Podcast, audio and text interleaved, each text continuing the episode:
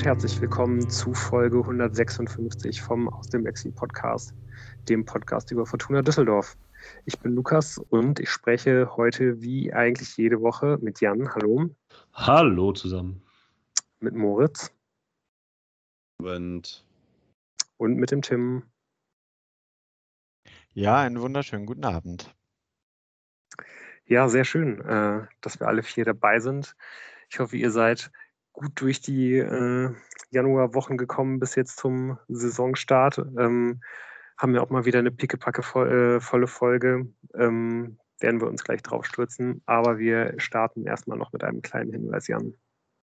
Ja, ihr werdet es alles in den Medien gesehen haben und wenn ihr die, der Fortuna auf den äh, Social Media folgt, dann habt ihr es da zum Glück auch schon gesehen.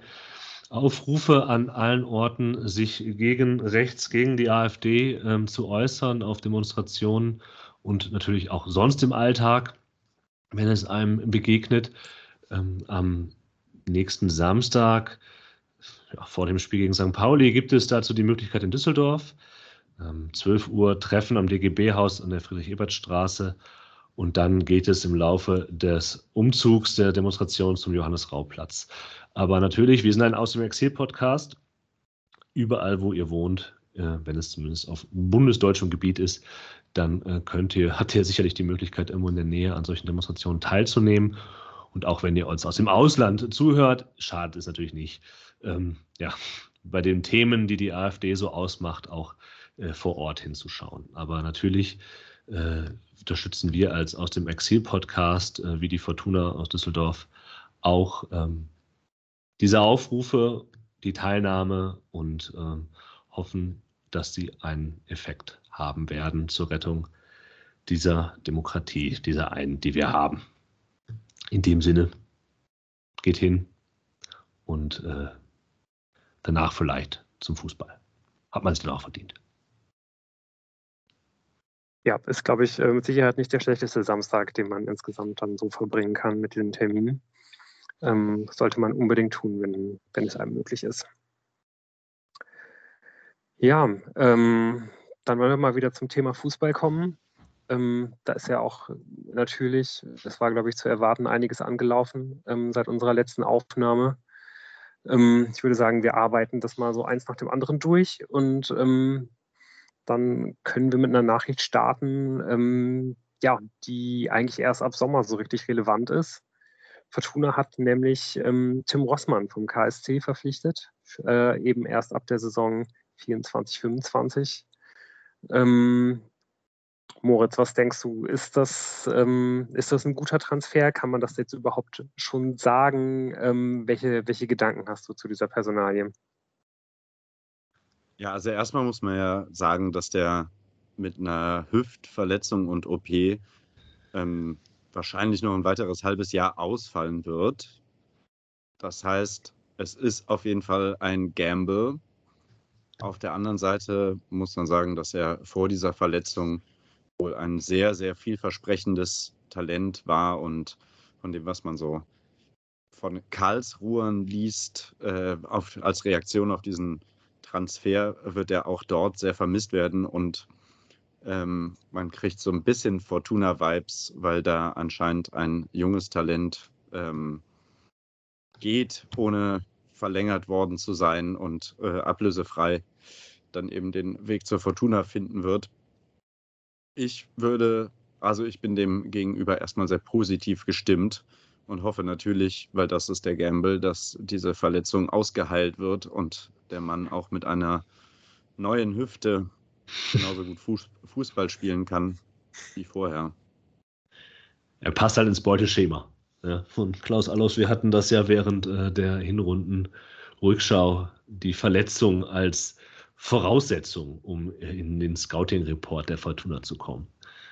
Auch hier lässt es sich ich mein, sehen. Das, ja, ja, es ist halt wieder eher offensichtlich. Also jemanden, den man sehr wahrscheinlich vor einem Jahr nicht bekommen hätte, weil einfach andere Interessenten, so wird ja. zumindest gesagt, da waren. Und jetzt sieht man halt eben die Chance, weil er verletzt ist und dieses ja doch recht hohe Risiko, dass es lange dauert, bis er wieder zurückkommt und generell fraglich ist, ob er wieder so in die Spur kommt. Ich meine, der ist 20 oder so, ne? Ja, ja, klar. Ja. Aber ich, ich glaube, war es nicht so, äh, dass man, ähm, dass man auch versucht hat, ihn im letzten Sommer zu bekommen und man ihn dann, dann halt deswegen nicht geholt hat, weil Karlsruhe eben eine zu hohe Ablöse gefordert hat? Also ich glaube, es ging ja gar nicht so sehr um andere äh, um, um Konkurrenten, sondern dass Fortuna einfach dieses Geld halt nicht aufbringen konnte oder aufbringen wollte. Und ähm, ja, muss man halt sagen, weil der Spieler dann ja jetzt eben auch das ganze Jahr ausgefallen ist, ähm, ja, fast schon günstig für Fortuna, ähm, dass man dann da wirklich noch gewartet hat. Ähm, ja, ist es, ist es denn, ähm, ist es denn ähm, ein Spieler, den, den, den Fortuna überhaupt brauchen kann? Also ich glaube, wenn er auf sein altes Niveau zurückkommt, dann besteht da doch sehr, sehr wenig Frage, äh, Frage drüber überhaupt, oder? Tim, was denkst du? Ja, das ist extrem schwierig ähm, zu beurteilen, wenn man einfach nicht weiß, was nach einem Jahr Fußballabstinenz aus so einem Spieler geworden ist. Also klar, wenn er auf das alte Niveau kommt, dann ist es ein Talent, an dem durchaus auch Bundesligisten interessiert waren, äh, was einem ambitionierten Zweitligisten gut zu Gesicht steht. Und da gehen wir mal von aus, zumindest ein ambitionierter Zweitligist wird das hoffentlich nächstes Jahr noch sein, unsere Fortuna. Hey, ich dachte, die ist dann ambitionierter Erstligist ja, genau. Ein etablierter Erstligist. Erst, ja, ein, auf der Etab Nicht ein ambitionierter, ein, ein, ein etablierter ein, Erstligist. Ein sich etablierender Erstligist. Und Aber ich meine, für die, für die Doppelbelastung dann äh, oder Dreifachbelastung mit dem Europapokal so, ist natürlich auch wichtig, einen äh, breiten Kader aufzubauen. Ja, ja, wirklich breiten. Das sieht man ja jetzt schon, dass es gut ist, dass man einen breiten Kader hat. Aber ich glaube, so ganz insgesamt kann man ja sagen, dass natürlich, wenn der Spieler halt nicht nur ein Projekt ist, sondern halt wirklich auch ähm, ähm, wirklich reingeworfen werden kann, ist es natürlich ein Spieler äh, wie, wie gemalt. Ne? Also einer für den linken Flügel, der, der schnell ist, ein Linksfuß, der halt auch vorne in der Sturmspitze sogar mal spielen kann. Ähm, ja, das ist natürlich ein Spieler, den wir wirklich auch äh, extrem vermissen, gerade im Augenblick. Ich glaube, wenn, wenn da jemand Solis ein bisschen entlasten könnte, ähm, ja, wäre das mit Sicherheit nicht so schlecht. Und ähm, ja, nicht zuletzt deswegen kann man ihm wirklich nur wünschen, dass, dass das jetzt eben mit dieser, mit der Operation funktioniert. Also ich finde es schon krass, gerade in so jungen Jahren ein ganzes Jahr mit einer Hüftverletzung auszufallen. Ich weiß zumindest in, in, in anderen Sportarten ist oftmals eine, entweder eine Leisten- oder eine Hüft-OP dann so die entscheidende OP, die dafür sorgt, dass ein Spieler, der ähm, sehr schnell war, ähm, dann ähm, ja, halt einfach seine Geschwindigkeit dann verliert und dann eben dieses Attribut nicht mehr hat. Aber das ist, also ich kenne das aber ehrlicherweise eher ähm, von, von Spielern in den 30ern. Von daher will ich da jetzt gar nicht den Teufel an die Wand malen. Aber ich finde es auf jeden Fall bemerkenswert, dass man ähm, ja jetzt halt wieder auf diese Art Projekt geht, weil wir sehen es ja wirklich gerade, ihr habt es angesprochen, ähm, Fortuna hat wirklich großen Bedarf einfach nach verlässlichen Spielern, ähm, die, äh, die vielleicht gar nicht die allerhöchste Qualität haben, aber die einfach verlässliche Zweitliga-Profis sind, die wissen, wie der Hase läuft und die äh, äh, wissen, was sie tun müssen. Und ähm, da hat man dann halt jemanden, den man wirklich ganz gutsam wahrscheinlich wieder aufbauen muss und ähm, ja, und dann noch entwickeln muss, weil auch die, ne, ich meine, so, so, so, viel Talent, wie er haben mag, also auch die, die Einsätze, die er, glaube ich, bisher für Karlsruhe gehabt hat, da hat er jetzt auch äh, noch, noch, noch keine Bäume ausgerissen. Also von daher sind wir, sind wir, sind wir sehr gespannt. Du genau. hast dich eben kurz, ähm, kurz versprochen, der entlastet Christos Tolles natürlich nicht, der ersetzt ihn, stand jetzt. Und, und die verlässlichen Spieler, die gibt es am 31.08. genau. Auf Leihbasis aus teuren Gehaltsstrukturen herausgeholt. Ja, aber wie gesagt, ihr habt wirklich schon angesprochen, das ist natürlich eigentlich, es, ist, es fehlt sehr, sehr wenig zum absoluten Textbook äh. Ne? Es ist halt zum einen der Spieler nach der langen Verletzung, es ist ein Spieler, den man früher schon mal auf dem Schirm hatte. Also das ist ja auch immer das, was, also eigentlich äh, ist das ja eigentlich fast das zweite wichtige Attribut, dass man an einem Spieler schon mal früher dran gewesen sein muss und äh, gar nicht fassen kann, dass man ihn dann halt jetzt endlich nach dem Karriereknick halt doch holen kann. Ähm, ähm, weil das ist nämlich auch genau das, was man mit Christoph da Ferner gemacht hat. Auch äh, da hat Klaus Allofs ähm, ja, glaube ich, jetzt mehrfach betont, dass man da vor zwei Jahren schon mal dran war, kann ich mich auch ähm, sehr gut erinnern, ähm, dass, äh, dass es ein Spieler war, den, den Fortuna haben wollte, der immer mal wieder im Gespräch war. Und dass das eben auch ein relativ heißes Eisen war im, im Transfersommer 2022. Aber ähm, ja, seitdem halt eben nicht mehr besonders viel Bäume ausgerissen hat. Spannender Transfer mit Sicherheit. Ähm, ja, ich weiß nicht, Moritz. Ähm, kannst du dich erinnern? Hast du den schon mal live gesehen? Freust du dich auf den Spieler?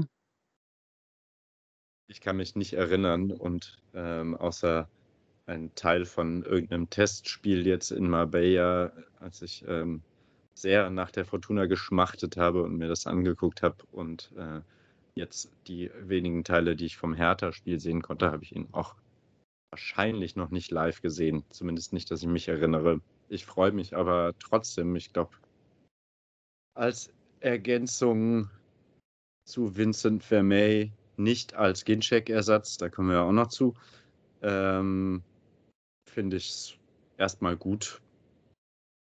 Wir brauchten da auf jeden Fall jemanden. Aber ist er eine Ergänzung ja. zu Vincent Vermey? Ja, müssen wir halt rausfinden. So vom Spielerprofil? Ist er eher so der Austausch. Mhm. Kandidaten. Ja. ja. Möchte ich mal sehen, die beiden zusammen. Also, also was mir ja gefallen hat, ist, dass er sehr als äh, absolutes Pressing-Monster angekündigt wurde, der sehr gut presst und sehr hoch pressen kann. Und das ist ja was, was der Fortuna in der Hinrunde zumindest eher nicht so gut gelungen ist. Und vielleicht ist da ja schon ein Zugewinn, wenn der wieder auf die Spur kommt. Ja, aber zum Pressen brauchst du ja mehr als nur einen, ne? aber du brauchst schon mal mindestens einen. ja, gut. Ähm. ja, aber es ist halt auf jeden Fall ein Spieler, der, ähm, da haben wir ja, glaube ich, auch in unserer Winterfolge länger drüber geredet, der seine Stärken halt ähm, nicht so wie Vincent Vermey ganz äh, direkt im Strafraum hat, sondern der halt irgendwie schon irgendwie eine weitere ja, Range hat. So. Und gerade durch dieses Pressen ähm, dass er, dass er, also da ist er, glaube ich, schon wirklich auch eine sehr, sehr gute Ergänzung, auch wenn ich ihn jetzt nicht unbedingt neben, neben Vermey zwingend viel auflaufen sehe, wird vielleicht immer mal passieren, aber eher situativ. Aber es ist halt eben auch ein Spieler, den, den man etwas besser vielleicht in so Kontersituationen bringen kann mhm. und der halt irgendwie mal tiefer attackiert. Ne? Also gerade wenn man weiter weg vom Tor steht, und das haben wir uns ja gewünscht, ne? glaube ich, auch in unserer Analyse, ähm, dass Fortuna ja ganz, ganz wenige Punkte und vor allem auch Tore ähm, erzielt hat in den, in den Spielen gegen, gegen, gegen die Mannschaften aus dem oberen Drittel. Ähm, und wir uns da halt auch gefragt haben, ob, ähm, ob man da nicht irgendwie auch bessere Antworten braucht für das Spiel, ähm, wenn man ein bisschen weiter weg vom Tor ist, weil das ja eben das Spiel von Vincent Vermey ganz besonders nicht ist. Und ich glaube, von also von, von der Ferne ist es das eben sehr, sehr wohl. Deswegen hat er, glaube ich, auch, also es ist vielleicht auch einer der Gründe, warum er so besonders bei Dresden damals funktioniert hat. Ähm, ein, einmal in der dritten Liga, vor allen Dingen aber in der zweiten Liga. Ähm, bei Nürnberg jetzt irgendwie nicht so sehr, weil man, glaube ich, bei Dresden wesentlich weiter weg vom Tor gestanden hat und ähm, vielleicht immer ganz gut in so Räume reinstoßen konnte. Also ist jetzt, wie gesagt, nur, nur ein bisschen Spekulation. Ähm, aber es ist vielleicht dann eben einfach dieser, dieser, dieser Stürmer, der dann halt eben auch diese Teilbereiche noch abdeckt. Ob das jetzt der richtige für diesen Job ist, finde ich halt, finde ich halt auch echt schwer zu bewerten, weil ähm, das ist jetzt eben schon die zweite Saison hintereinander, wo er eben auf dem Niveau zweite Liga gar nicht funktioniert hat. Und ähm, ja, das kann natürlich sehr, sehr gut äh, einfach auch äh, ja, nach hinten losgehen, beziehungsweise kann sich da nicht allzu viel ändern. Aber zumindest der erste Teil, den du da ausgeführt hast, das wollte ich ja hören. Ne? Äh, für den zweiten Teil äh, bin ich dann nicht, nicht mehr in der Leitung quasi geblieben, aber ähm, ja, aber vielleicht ist es halt einfach auch die Wintertransferperiode ist halt eine komplizierte. Da kriegst du halt nicht deinen äh, Wunschtransfer. Das ist ja. halt sowohl bei Champions League-Vereinen so, als auch bei Zweitliga-Vereinen. Das ist halt so, glaube ich, so ein klassischer Wintertransfer, die, da muss man nicht mal klar den Namen Klaus Allers erwähnen, den halt andere Vereine genauso machen, wo du halt hoffst, dass es funktioniert, weil das Profil, was du beschrieben hast, passt, weil es dann ergänzend ist und eben was reinbringen kann, was du benötigst. Und auf alles andere musst du so ein bisschen eine Kerze in der Kirche anmachen für vielleicht. Ja? Ähm, das kannst du nicht. Und halt auch darauf, darauf setzen, dass der Trainer und der Wechsel ähm, in eine andere Mannschaft, ein anderes Umfeld, auch so ein Spieler auch nochmal was gibt. Und das glaube ich ist ja so. Ja, das kann man, da gibt es ja viele Beispiele für, ob das jetzt bei der Ferner der Fall ist, ähm, können wir noch nicht sagen, aber dass es ein Faktor ist, so ein Wechsel, neuer Trainer, neues Umfeld, das kann natürlich schon sein. Ja, was auch wieder mal sehr. Schirm, was da bei Nürnberg bei ihm nicht funktioniert hat? Oder gibt es da, also ich habe es einfach nicht, nichts dazu gelesen, was da passiert ist bei Nürnberg. Nö, keine Ahnung. Also. Also so, ob es irgendwelche Erklärungsmuster gibt, weswegen das da nicht funktioniert hat. Ist ja manchmal einfach so. Ich habe es jetzt tatsächlich nicht weiter recherchiert, aber äh, der Tune kriegt den schon hin. Also irgendwas Besonderes aufgefallen ist mir da jetzt, ist mir da jetzt auch nicht. Ähm, man kann halt einfach nur hoffen, dass es, dass es dann eben dieser Umfeldwechsel ist, der halt vielleicht hier nochmal den, den, den Schalter umlegen kann. Aber insgesamt finde ich das, also finde ich das schon ein bisschen schwierig. Also Jan sagt das ja richtig, das ist halt die Wintertransferperiode. Da musst du halt irgendwie immer überbezahlen. Da kannst du nicht aus diesem vollen Pool von, von, von, von Spielern schöpfen. Das ist halt irgendwie immer nochmal ein bisschen mehr Vabonk, was du da machen musst. Aber ähm, trotzdem gibt es dann auch wieder Sachen, die mich bei diesem Transfer irgendwie echt ärgern, nämlich dass halt die dritte Box getickt wird bei den äh, KI-generierten Alofs-Transfers. Ähm, man fragt sich ja, ne, also natürlich ist es mal wieder jemand, der nach einem Karriereknick kommt, das ist ja klar, jemand, den man früher schon mal haben wollte. Und da fehlt ja eigentlich nur, dass er, dass der Spieler vom VfL Wolfsburg kommt, kommt er nicht. Aber ich wurde äh, dankenswerterweise von einem Hörer darauf hingewiesen, schöne Grüße an der Stelle, äh, dass es sehr wohl wieder eine Ver Verbindung zum VfL Wolfsburg gibt, nämlich ähm, der Sportdirektor von Nürnberg ist Dieter Hecking und ist seit seitdem er der Trainer von Klaus Adolfs beim VfL Wolfsburg war, ähm, ein sehr, sehr guter Freund von ihm. Und dann denke ich mir halt auch wieder, kann es halt wirklich sein, dass man jetzt äh, monatelang alle möglichen Datenbanken gewälzt hat und die Scouts um die, äh, um die Welt geschickt hat, nur damit es dann am Ende doch wieder so ein Buddy-Transfer wird, wo halt irgendwie man einfach den Hörer abnimmt und sagt, Mensch, hast du wen für mich? Wie ist denn bei dir so? Ach, wir suchen jemanden für den da ferner. Ja, wunderbar, äh, klasse. Äh, ich schicke den direkt los. So, also das, das finde ich ein bisschen ärgerlich, weil irgendwie es wirkt einfach so, als ob man bei Fortuna ähm, ja, als ob man da wieder mal mit etwas weniger Arbeit, äh, die man sich gemacht hat, irgendwie versucht, sich so durchzumogeln. Ähm, vielleicht liege ich da komplett falsch, das kann natürlich sein, aber es passt halt irgendwie einfach wieder so ein bisschen in das, in das Narrativ und ein bisschen ärgert mich das schon. Was ich allerdings nochmal absolut positiv hervorheben will, ist, ähm, dass Christoph da ferner am 2. Januar mit im Flieger ins Trainingslager saß. Und ich finde, dafür kann man dann ruhig auch mal vielleicht eine, die ein oder andere Mark mehr bezahlen, wenn das halt eben bedeutet, dass der, der Spieler sofort mit dabei ist in der Arbeit, die Abläufe und die Automatismen lernen kann. Finde ich richtig, richtig gut. Ähm, trotzdem, die Rheinische Post schreibt, glaube ich, von einem Gesamtpaket von 300.000 Euro für ein halbes Jahr. Ähm, ich glaube, damit wäre, ja, ist man ist er halt selbst bei der Fortuna, glaube ich, bei den, bei den besser bezahlten Spielern. Und das finde ich dann für jemanden, der jetzt zwei Jahre lang auf dem Niveau zweite Bundesliga nicht funktioniert hat, schon echt ein Riesenhappen Geld. Das ist quasi die Hälfte, die man eingespart hat ähm, mit dem Weggang von Daniel Ginczek, um den Bogen mal zu spannen. Ähm, aber ja, die Welt ist manchmal auch einfach so klein. Man trifft sich, ja, dann kommt zufälligerweise im Tool das raus. Wer weiß das schon. Ja. Ähm, aber gut. Kleine Welt ist auch ein guter Übergang zu äh, Daniel Ginczek. ja. Da muss man jetzt mal ganz kurz äh, Lou loben, dass er mit seinen völlig absurden Fantasien, die er da bei unserer Jahresabschlussfolge von sich gegeben hat, äh, einfach zu 100% recht hatte. Ähm, es ist tatsächlich eingetreten. Daniel Ginczek hat seinen Vertrag bei der Fortuna aufgelöst und hat sich dem MSV Duisburg angeschlossen.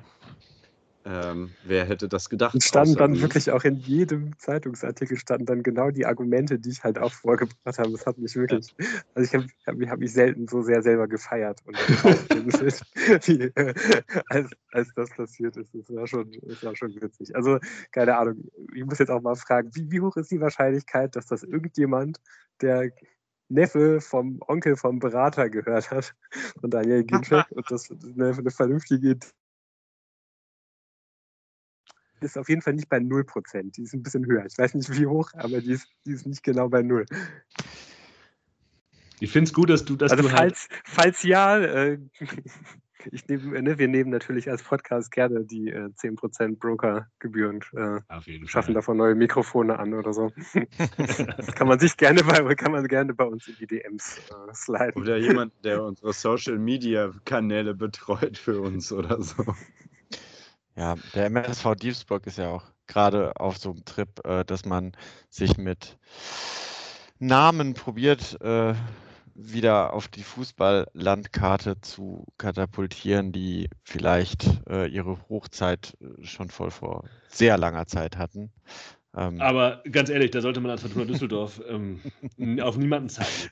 Ja, Verzweiflung, um halt in Ligen zu bleiben, äh, das ist nachvollziehbar und ich glaube, das Leid ist äh, dadurch nicht gemindert bei den Duisburg-Fans und Anhängern, die diesem Verein Anhänger sind auch sofort für 4-1 verdroschen worden beim TSV 1860 München bei Daniel Ginczeks erstem Pflichtspielauftritt für den MSV Duisburg. Ja, genau. Äh, der andere Name, der, der dann noch gekommen ist, äh, der leitet ja perfekt über zu Hertha BSC. Ne? Die haben sich ja jetzt auch noch Michael die Dienste von Michael Preetz gesichert, der MSV. So sieht's aus. Ja, aber vielleicht nochmal zu Ginczek. Also sind wir denn da alle komplett d'accord, dass das die richtige Entscheidung ja, ist? Klar. Den dann ja, mit, mit, mit 200.000 abzufinden schon, oder? Ja, ja. ich glaube, da waren wir schon äh, am 31.12. der Meinung. Ja. Da brauchen wir jetzt deswegen, äh, man kann es natürlich nochmal betonen, ja. aber ja. Ja, man kann auch nochmal betonen, dass es, dass es schade ist, dass das nicht so geklappt hat bei der Fortuna wie gewünscht und äh, dass wir ihm alles Gute wünschen und ich persönlich wünsche auch dem MSV durchaus, dass er bitte in dieser Liga bleibt. Ähm, und vielleicht ist er am Ende für alle damit die beste Variante gefunden. Ja, und vielleicht kann man auch irgendwie Gencheck nochmal kurz äh, danken, dass er zumindest halt auch in, der, in, einer, in einer etwas ähnlichen Situation, zumindest ja am Anfang hat das ja dann doch einigermaßen gut funktioniert, als er gekommen ist, mitgeholfen hat, damals die Klasse zu halten. Und äh, das werden wir ja schon irgendwie auch alle in, in Erinnerung halten. Und ich finde, man, man kann es halt auch Daniel Ginczek wirklich hoch anrechnen, dass er jetzt halt das zweite Mal hintereinander äh, von einem ambitionierten Verein äh, zu einem Abstiegskandidat eine Liga runtergeht. So, das tun sich auch nicht alle an, sondern leben oft irgendwie auch ein bisschen einen einfacheren Weg. Also ja, finde ich, kann man, kann man ihm schon anrechnen. Genau. Der Übergang fällt, glaube ich, jetzt schwer von äh, diesem Thema äh, zum Hertha-Spiel, auf das wir jetzt schauen werden. Es war ja geplant, dass äh, zumindest drei von uns da sein würden vor Ort. Äh, einer war es, äh, Tim. Ja. Vielleicht kannst du mal deine Eindrücke schildern im Hinblick auf ähm, ja, die, die Trauerfeier, Gedenkmomente für den verstorbenen Präsidenten von Hertha BSC, Kai Bernstein. Denn das hat dieses Spiel natürlich in einer besonderen Weise geprägt. Ja, also ich meine, als die Nachricht am Dienstag kam, da habe ich mir ja schon gedacht, ähm, gut, das wird ein anderer Stadionbesuch, als ich ihn jemals vorher hatte. Also ähm, ich weiß nicht, tatsächlich, dass Vereinslegenden mal im hohen Alter gestorben waren kurz vorm Spiel und man eine Gedenkminute hatte, das habe ich schon mal miterlebt, aber das, was da passiert ist, dass ein Mensch mitten aus dem Leben gerissen wird, der auch noch in der vergangenen Zeit auf den Verein Hertha BSC, ähm, also eigentlich in seinem gesamten Leben, also ich meine, das, das klingt immer so abgedroschen, aber wenn man sich genau die Vita von Kai Bernstein anguckt, dann, dann ist der einfach Herr Tana durch und durch und noch so jung gewesen. Und dass das im Stadion alles in den Schatten stellen wird. Und so war es halt auch. Also ich meine, die emotionalsten Momente an dem Tag waren ähm, für mich die Reden, die gehalten wurden, wo tatsächlich den ähm, Verantwortlichen, die dort sprechen durften, auch wirklich die Stimme gebrochen ist und man selber auch äh, Pipi in den Augen hatte. Also es war schon hoch emotional und irgendwie war es fast skurril, aber auf eine andere Art und Weise, weil man ja durch die Reden auch nochmal viel gespiegelt bekommen hat, was für ein Fußballverrückter im positiven Sinn Mensch Kai Bernstein auch war, war es auch gut dann, dass dann auch noch Fußball gespielt wurde. Aber trotzdem hat natürlich ähm, ja diese die ganze Stimmung ähm, war traurig. Ähm, es gab auch von, Her von, von, von den Hertha-Fans natürlich vereinbart, ähm, erstmal gar keine Anzeichen davon, als wollte man das jetzt noch von der Trauerfeier zu, zu einem stimmungsvollen Fußballspiel machen, was auch nicht möglich gewesen wäre. Und ähm, ist, als ich ins Stadion gekommen bin, da, da lief halt noch die, ähm, äh, die Trauerfeier aus der Kapelle innerhalb des Stadions. Da habe ich gar nicht so Gänsehaut gehabt, aber als dann die Verantwortlichen tatsächlich ähm, nochmal ihre Verbindung auch ähm, zu Kai Bernstein geschildert haben und der ja auch mit der Ultrakultur verwachsen war, sodass dann auch irgendwie auf Düsseldorfer Seite nicht nur aus Respekt zu Kai Bernstein, sondern auch aus dem Zusammenhalt der, der Ultraszenen ähm, diese Trauer greifbar war, habe ich auch ähm, gemerkt, dass das nicht so war wie sonst, Fußball im Stadion zu gucken. Also es war schon hoch emotional und es dauerte auch wirklich sehr, sehr lange, bis man gemerkt hat, ach ja, hier geht es ja jetzt auch noch heute um drei Punkte. Und das war gut so. Ja. Ja, ich, ich, ich habe es ja im Fernsehen gesehen und ähm, ich möchte nur kurz anfügen, ich fand es beeindruckend, ähm, wie, die, wie der Verein das gemacht hat. Also sehr würdevoll, auch, auch im Fernsehen hat man das, ist das rübergekommen. Ähm, das ist schon, also wenn man über Hertha spricht und dann immer über diesen Investorenscheiß und keine Ahnung, wie dieser Verein halt zugrunde richtet worden ist, halt äh, von, von Investoren und ne, so, man sieht halt dann, dass der, dass der, dass viel von einem Verein eben dann doch lebt. Und das hat mhm. Kai Bernstein verkörpert, wahrscheinlich wie kein anderer. Ja. Und diese, diese Trauerfeier hat das auch nochmal sehr deutlich gemacht, dass es eben um Menschen geht, die einen Verein ausmachen. Ja,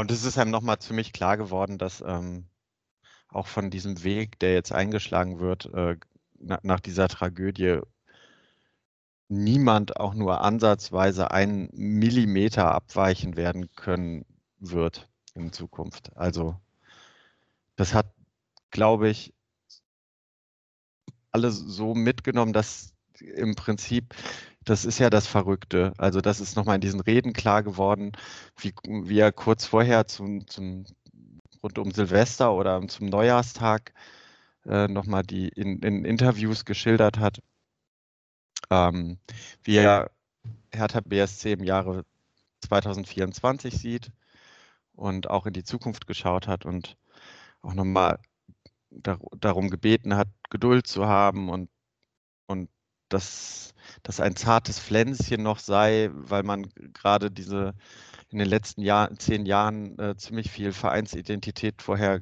ähm, mit Füßen getreten hatte und man auf dem Weg ist, das alles wieder zu kitten und die reingeschlossen hat und äh, hat da auch irgendwie das äh, Bild wohl von einem Apfelbaum, den es zu gießen gelte, äh, bemüht und da hat man jetzt schon gemerkt, ich glaube, diese kleinen Schritte, äh, die viel gesünder sind und dieser Berliner Weg, wie er den ja genannt hat, was einfach irgendwie äh, so dahergesagt für mich immer klang. Aber an dem Tag habe ich halt gespürt, gestern, dass es nicht nur dahergesagt ist. Ich glaube, den gehen da alle mit. Und Hertha ist dadurch auch irgendwie in der Stadt, glaube ich, wieder auch präsenter geworden. Ja ich glaube, es gibt irgendwie keinen guten Übergang, der nicht in Floskeln ja. endet. Deswegen äh, jetzt der vielleicht harte Bruch und wir schauen dann vielleicht aufs Sportliche. Was dann danach passiert ist, was ja man auch vielleicht vorher mit Blick auf Ausstellungen schon antizipiert hatte, zumindest wenn man zu Hause war und sich diesem ähm, der Trauerfeier entziehen konnte, indem man den Fernseher noch nicht angemacht hatte, sondern nur aufs Handy schaute, um die Aufstellung zu sehen und ähm, da fielen dann ja schon einige Umstellungen auf. Aber äh, Lou, vielleicht willst du das, äh, deine Gedanken zu dieser Aufstellung erstmal hineintragen. Ja, gab halt einige überraschende Sachen, wie wir äh, dann jetzt ja heute wissen, gab es dann ja zum Beispiel mit, mit, mit Gavori und Klaus zwei Spieler, die unter der Woche erkrankt waren und dann halt eben nicht mehr rechtzeitig fit geworden sind, so dass es halt irgendwie äh, wenigstens für ein paar Minuten gereicht hat. Ähm, das ist natürlich schon sehr, sehr bitter gewesen, weil das die Option von Daniel Thun extrem eingeschränkt hat. Ähm, dazu, ähm, der hat sich dann, wie wir jetzt auch seit heute wissen, Schinter Appelkamp beim Aufwärmen verletzt und sich mal wieder einen Muskelfaserriss zugezogen. Das ist jetzt auch, ich weiß nicht, der, der x-te äh, in, in dieser Saison mal wieder. Ähm, natürlich Schinter auch extrem in der Halbzeitpause, Wolf. Schinter hat sich wohl in der Halbzeitpause ah, beim Aufwärmen okay. verletzt, wenn ich es richtig okay. erinnere. Ja, oder so rum. So oder so hat es auf jeden Fall dafür gesorgt, dass er halt am Ende nicht mehr spielen konnte. Und ähm, ja, halt, äh, und das ist eigentlich noch fast viel, viel bitterer, eben auch die nächsten Wochen nicht spielen können wird und damit ähm, ja, die, den, den, den, personellen Engpass, den man ja hat, nochmal weiter verstärkt. Ähm, den, den hätte man auf jeden Fall sehr, sehr gut brauchen können. Richtig bitter. Und ähm, ja, das gleiche gilt halt eben auch äh, für, die, für die Verletzung von Jamie Siebert, die ähm, im Trainingslager, ich glaube sogar bei einem, bei einem, bei einem Testspiel, ähm, ja, halt entstanden ist. Jamie Siebert wird einige Monate ausfallen und ähm, ja, das ist natürlich einfach eine, eine, eine, Katastrophe. Also zum einen selbstverständlich wegen äh, dem, dem, dem dünnen Kader, das ist sowieso klar, aber halt eben auch wegen diesem großen Schritt, den er diese Saison gemacht hat. Und ähm, ja, ich glaube, äh, wie, wie sehr er fehlt, haben wir jetzt halt gegen, gegen Hertha halt schon gesehen. Und das bedeutet halt eben, dass, dass die Fortuna eben auf der Innenverteidigerposition jetzt große Abstriche äh, machen müssen wird. Beim Thema Geschwindigkeit, beim Thema Zweikampf, beim Thema Physis und ähm, ja, und eben ganz, ganz besonders beim, beim, beim Thema Aufbauspiel. Und das heißt gar nicht unbedingt jetzt, ähm, dass halt Siebert so, so stark ist, den, den, den geraden Pass vom ersten ins zweite Spieldrittel zu spielen. Das ist gar nicht unbedingt das, was ich meine, sondern einfach in diesem, in, in diesem Aufbauen über die Innenverteidiger manchmal noch mit einem, mit einem Außenverteidiger oder Engelhardt dazu und eben Kastenmeier. Es geht halt dann in, diesem, in dieser Aufbausituation darum, dass äh, oft dann eben Kastenmeier derjenige ist, der halt diesen, diesen wichtigen Ball ins, ins, äh, ins zweite Spieldrittel eben schlägt. Und da geht es dann eben darum, dass man halt vorher ihn, ihn exakt einbindet, dass der Ball da genau auf den richtigen, äh, auf die richtige Position am, am, am Fuß kommt, mit der richtigen Geschwindigkeit, mit der richtigen Schärfe und so weiter. Und das, das ist halt was, äh, was finde ich, äh, Jamil Siebert auf jeden Fall von allen Innenverteidigern bei der Fortuna mit Abstand am besten gemacht hat. Und das wird wahnsinnig fehlen. Und gleichzeitig muss man sagen, dass halt sein Ersatzmann, André Hoffmann, da ist das Timing ja vielleicht sogar ganz gut, weil er halt Zeit hatte, über die Winterpause sich äh, hier wieder reinzuarbeiten, aber er kommt halt aus einer langen Verletzungszeit wieder und äh, da wissen wir ja auch, wie lange es dauern kann, bis Spieler, die halt längerfristig verletzt waren, die längerfristig keine Spielpraxis bekommen haben, benötigen, um ja wieder Fuß zu fassen. Ne? Also prinzipiell von der Qualität würde ich sagen, ist André Hoffmann ein Ersatz, ein guter Ersatz, ja. Also ich würde Lus Einschätzung mit Jamie Siebert teilen. Ich würde ja auch mit dem gesunden Hoffmann würde ich aktuell mich immer noch Siebert ähm, ihm vorziehen, aber ne, auf dem Papier kein schlechter Ersatz. Die Vorgeschichte ist natürlich aber ein Problem. Ja, und da muss man hoffen, dass er es äh, schafft, schnell äh, Fuß zu fassen. Vielleicht, ähm, ja, wir haben ja noch, ne, die, Felix Klaus hast du schon genannt, mit Niemetz und Oberdorf. Diese rechte Seite der Fortuna, das würde ja auch so ein bisschen, vielleicht gehen wir dann ins Spiel rein, diese erste Halbzeit auf jeden Fall, ähm, würde ich sagen, prägen und dann in der zweiten auch noch ein Faktor sein, dass die ja eigentlich spielstärkste Seite oder halt auch ja im Spielaufbau, Spiel in der Spielorientierung immer dominante Seite der Fortuna über die letzten Jahre halt mit zwei Spielern besetzt sind, die vielleicht auch gerade im Zusammenspiel nicht gut harmonieren würden. Ähm, das, glaube ich, konnte man vorher schon erahnen. Und wenn man äh, sich dann das Spiel angeguckt hat, vor allem diese erste Halbzeit, äh, hat man es dann eigentlich auch bestätigt bekommen. Äh, interessanterweise ist eben, hat sich nämlich nicht so viel in der Spielanlage verändert. Die Fortuna hat nämlich fast die Hälfte der Angriffe weiter über rechts ähm, gefahren. Ich, also man kann das ruhig nochmal nennen, ne? das ist eine Statistik, die wirklich krass ist. Ne? Man hat 48 Prozent der Angriffe ja. über rechts gemacht und nur 21 über links. Und links hast du halt mit äh, Joa und Solis äh, zwei, zwei Spieler, die wirklich den Unterschied machen können. Und rechts hast du halt, äh, wie du schon gesagt hast, eben Oberdorf und Imetz, wo man sich halt schon vor dem Spiel fragen äh, konnte und eigentlich auch musste, wie, wie, wie das funktionieren soll im, im Zusammenspiel. Und ich finde, man kann da eigentlich auch noch André Hoffmann echt noch mit dazu nehmen der ja dann auch der, der, der Innenverteidiger von der rechten Seite ist, der, der da halt das Spiel auslöst.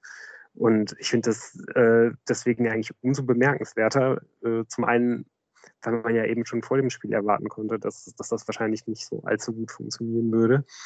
Äh, und wenn man es dann eben auch sehr, sehr schnell gesehen hat, dass es nicht gut funktioniert in der ersten Halbzeit, äh, dass man dann trotzdem eigentlich äh, absolut die ganze Zeit weiter diesen Weg gegangen ist.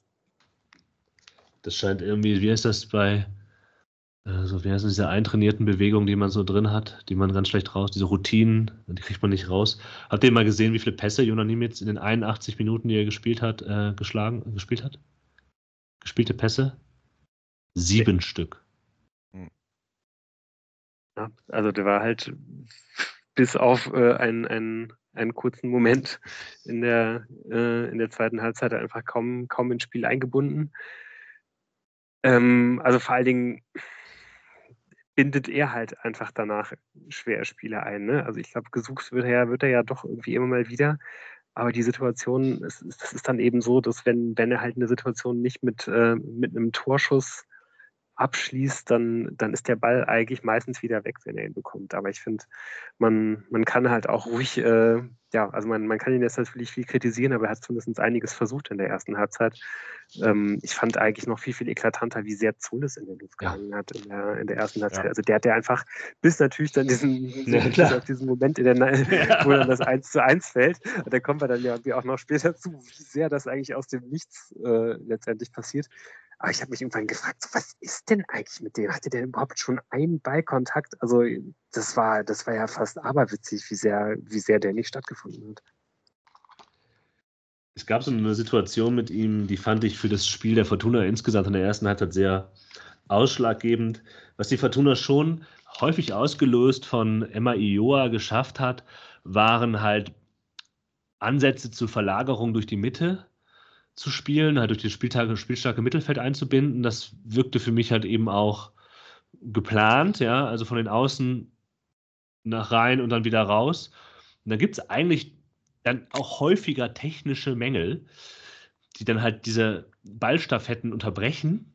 Und eine davon ist eben nach einer schönen, ähm, ja, mal einem, gelungenen Passweg kann Christos Zollis diesen Ball nicht stoppen an der Außenlinie und der rollt einfach in die Seiten aus. Das ähm, fand ich, hat so insgesamt die äh, Offensivbemühungen der Fortuna in diesen ersten Halbzeit äh, schön zusammengefasst. Weil Hertha natürlich auch mal, einfach, ja.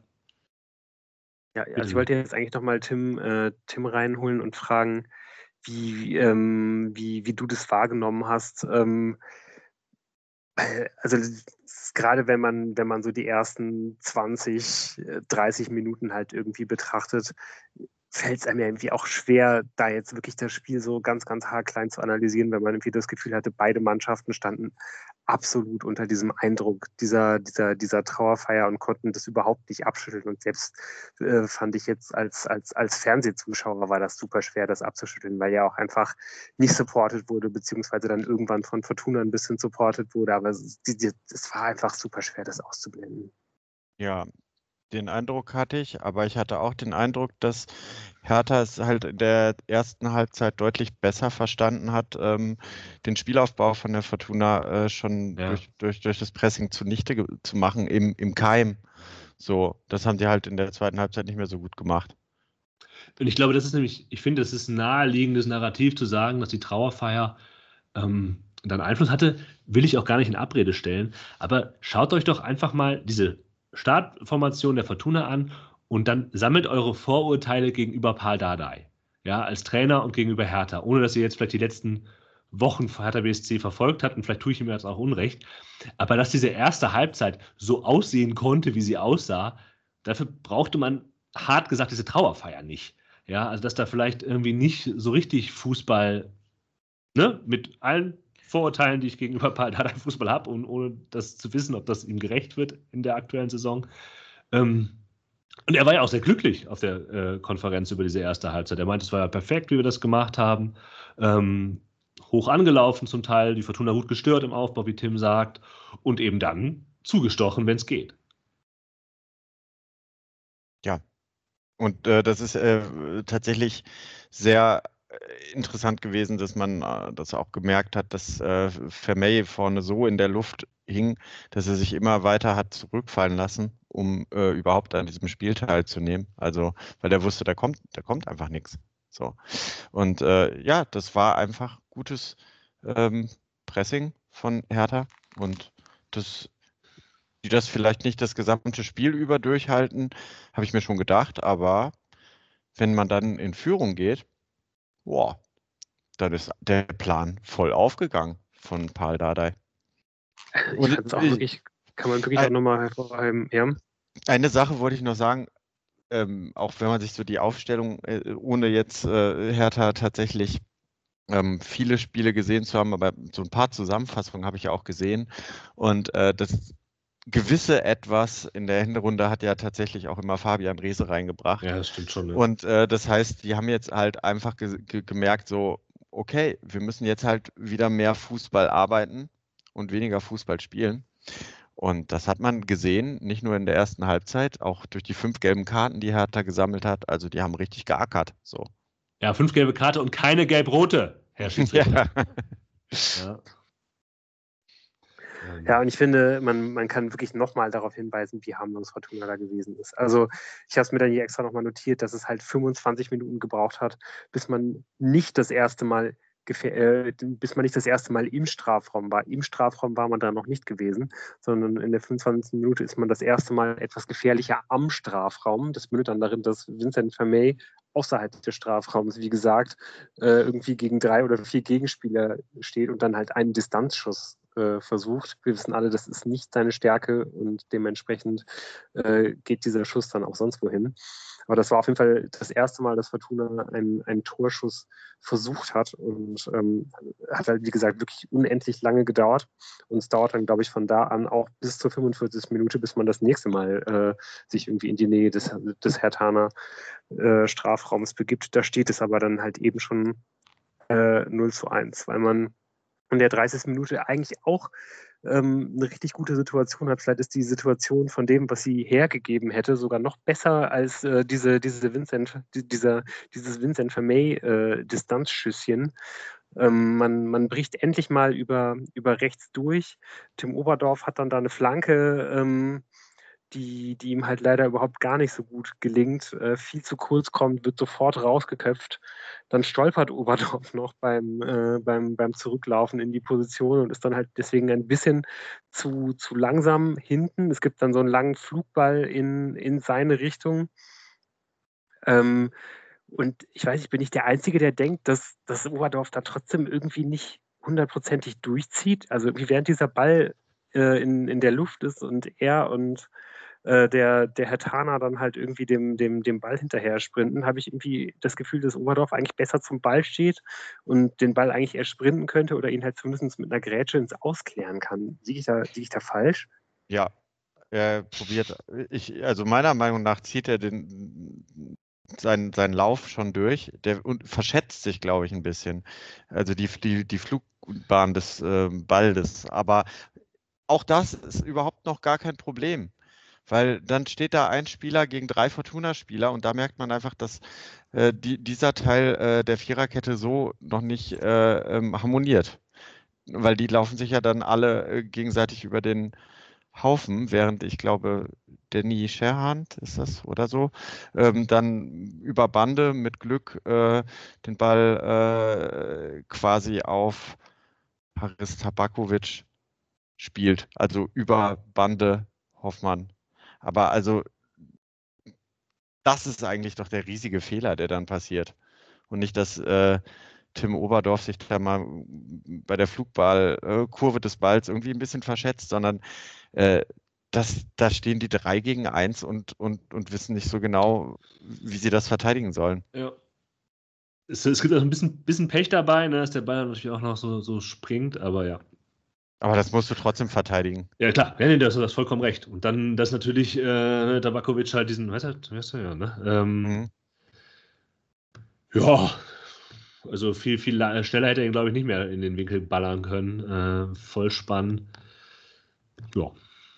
Ähm, war dann gut gemacht. Ja, generell ist es, glaube ich, ja. dann ja, ja, absolut. Also es ist wirklich äh, ein, ein, Stürmer, wie man, äh, wie man äh, ihn sich wahrscheinlich am liebsten backen würde. Ne? Also fand ich auch äh, sehr beeindruckend zu sehen. Und ähm, der hört ja dann in dem Augenblick nicht auf, gefährlich zu sein, sondern hat dann eben auch noch weitere äh, Chancen, weil einfach die in, in, dieser Phase Fortuna wirklich komplett am, am, am Schwimmen ist. Wirklich nur, glaube ich, eine Minute nach diesem Tor äh, gibt es dann nochmal, gibt es wieder einen, einen, langen Flugball, der lange in der Luft ist in den, in den Fortuna Strafraum. Hoffmann verschätzt sich da komplett, äh, so dass halt Tabakovic aus kürzester Distanz an den Ball kommt. Ähm, und Hoffmann kann dann in höchster Not noch mit einer richtig guten Gräte äh, seinen eigenen Fehler wieder ausbügeln.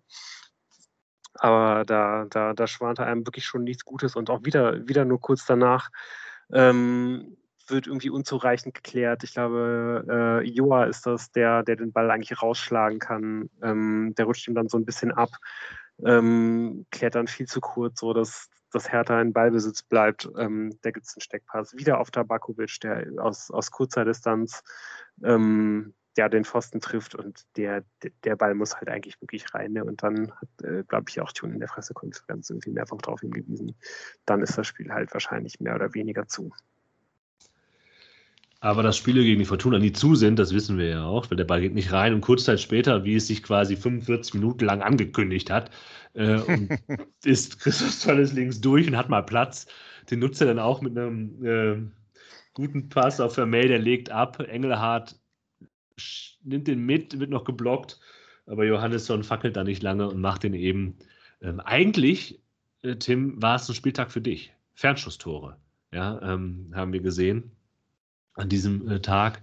Und Johannesson macht den zweiten äh, Treffer, der per Fernschuss ins Tor geht. Äh, ja, nimmt man dann halt so mit, würde ich mal sagen. Ne? Äh, verdient war das zu dem Zeitpunkt nicht, aber danach fragt ja eigentlich auch keiner. Und ähnlich wie bei Appelkamp am, am letzten Spieltag gegen Magdeburg, auch da war ich wieder ziemlich überrascht, dass es jetzt sein erstes Saisontor gewesen ist in der Liga, wohlgemerkt. Ja, hat er ja schon das ein oder andere gemacht. Deswegen hatte man das, glaube ich, gar nicht so auf dem Schirm. Aber auch da würde ich sagen, da ist auf jeden Fall noch, noch, noch Luft nach oben. Das kann einen ja auch ein bisschen optimistisch stimmen, vielleicht für die restlichen 16 Spiele. Da geht auf jeden Fall noch was, weil ähm, ja, Tor, ein torgefährlicher Spieler ist er ja an sich eigentlich schon. Und mir hat dieses Tor einfach einen derartigen Optimismus gegeben in dem Augenblick. Also einfach zu sehen, dass man wirklich 45 Minuten null stattfindet und dass dann halt irgendwie so zwei, drei kleine Sachen, die man einfach schon so häufig gesehen hat, dann einfach top funktionieren. Ne? Wie das halt, dass dann wirklich Zolis, der zu dem Zeitpunkt wahrscheinlich irgendwie zwischen eins und zwei Ballkontakten halt irgendwie hatte im ganzen Spiel, dass der dann wirklich, äh, wenn der halt einmal zehn Meter Wiese vor sich hat, wird es halt einfach sofort gefährlich. Und wer May, der dann halt den Ball im, im, im Strafraum da wieder erst abschirmt und dann irgendwie wieder ablegen kann. Ähm, das sieht irgendwie immer so halb unbeholfen aus, aber am Ende ist es halt einfach immer gefährlich und du kannst halt da irgendwie was rausholen. Und ähm, ja, so hätte man dann halt trotz nur 0,08 Expected Goals mit einem wunderschönen 1 zu 1 in die Pause gehen können und äh, wäre, glaube ich, nicht, nicht allzu unzufrieden gewesen. Aber leider. The Return. Ja, ich, er hat es wirklich lange nicht mehr gemacht. Das muss man auch mal sagen. Ja, ähm, ja, und er hat, äh, er hat, er hat quasi durch so viele andere Dinge sich quasi erarbeitet, dass man das halt einfach mal so erwähnen kann und ihm sofort wieder verzeiht, dass Florian Kastenmeier, denn dieser ja, Torwart-Bock passiert, der dann halt zum 2 zu 1, zum dritten Fernschusstor ähm, führt. unbedrängt. Ja, doch eigentlich unbedrängt ist sind zwar Gegner in halbwegs in der Nähe, aber da ist kein großer Druck. Spielt er dem Herr Tana äh, Scherhand, Scherhand. Ja, den Ball in den Fuß und der macht es dann gut. Man kann das vielleicht auch noch verteidigen, aber gerade da die Ausgangssituation so ist, wie sie ist, will ich das eigentlich nicht äh, den äh, Engelhardt und ich glaube auch Hoffmann, der noch dahinter stand, äh, zuschieben, sondern ah. ja. Die denken gerade schon über den nächsten Angriff äh, äh, nach und dann passiert das. Also das ist ganz schwer, das noch zu verteidigen. Ist halt, das geht auf Kastenmeyers äh, Mütze. Ja. ja, gerade Lus Ansatz zu sagen, es ist sehr gut, dass Johannessen bisher sehr wenig oder beziehungsweise erst ein Tor geschossen hat. Äh, das stimmt doch optimistisch. Würde ich jetzt bei ähm, Carsten Meyer dann auch gerne diesen Optimismus anwenden und sagen, es ist auch gut, dass er das jetzt gemacht hat, weil dann passiert es nicht nochmal. Es ist aus dem System raus, meinst du? Damit, damit wird jetzt halt bei den beiden Pauli-Spielen kein Kastenmeier des Tages passieren. Ich finde es eigentlich schon irgendwie, dass wir das wieder aufwärmen, finde ich schon fast schon ein bisschen unwürdig.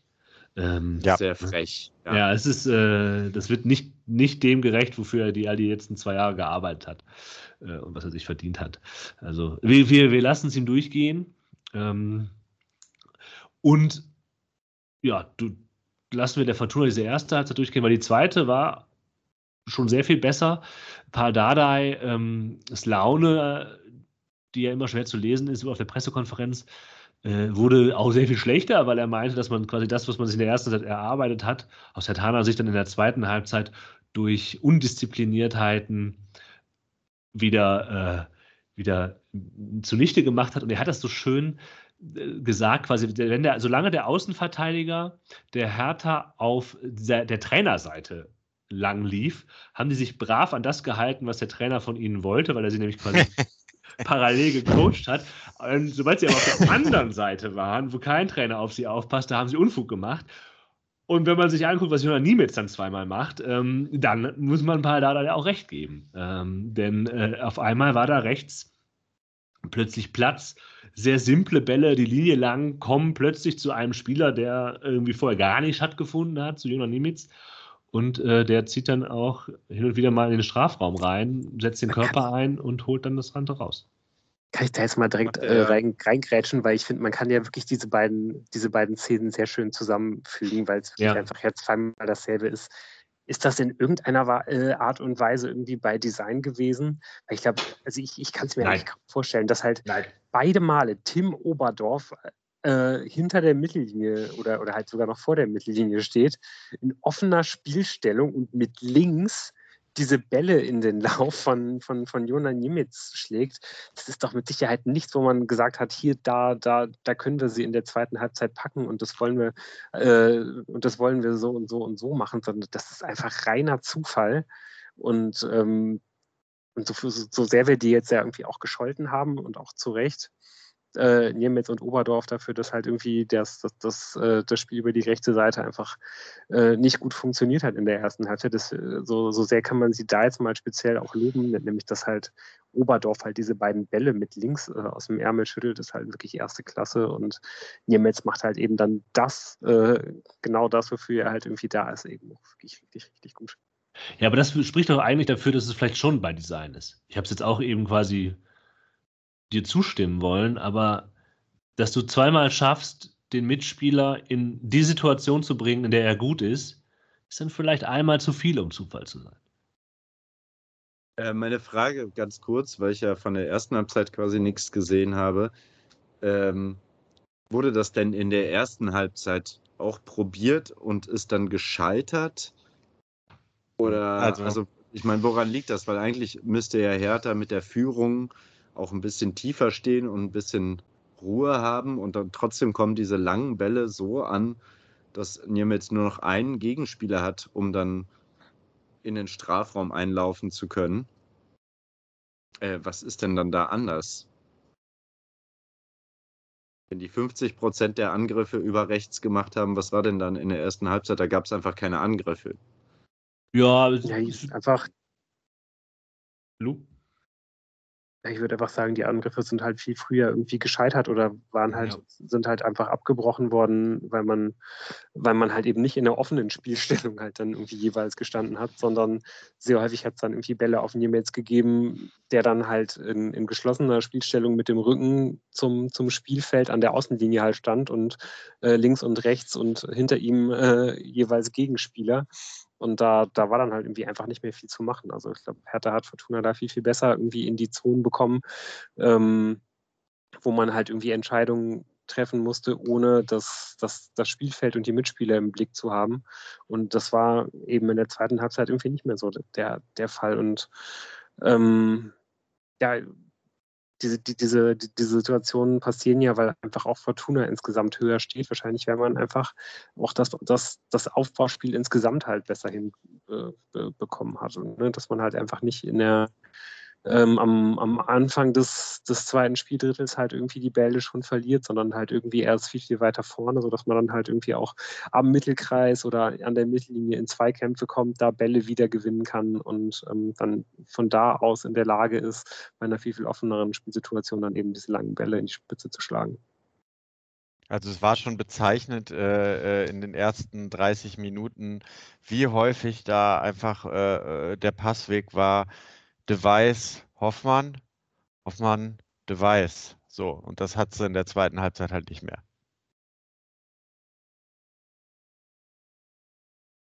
Ja, und insgesamt kommt die Fortuna einfach besser rein. Das, das braucht man vielleicht auch mal durch Momente des 2-2.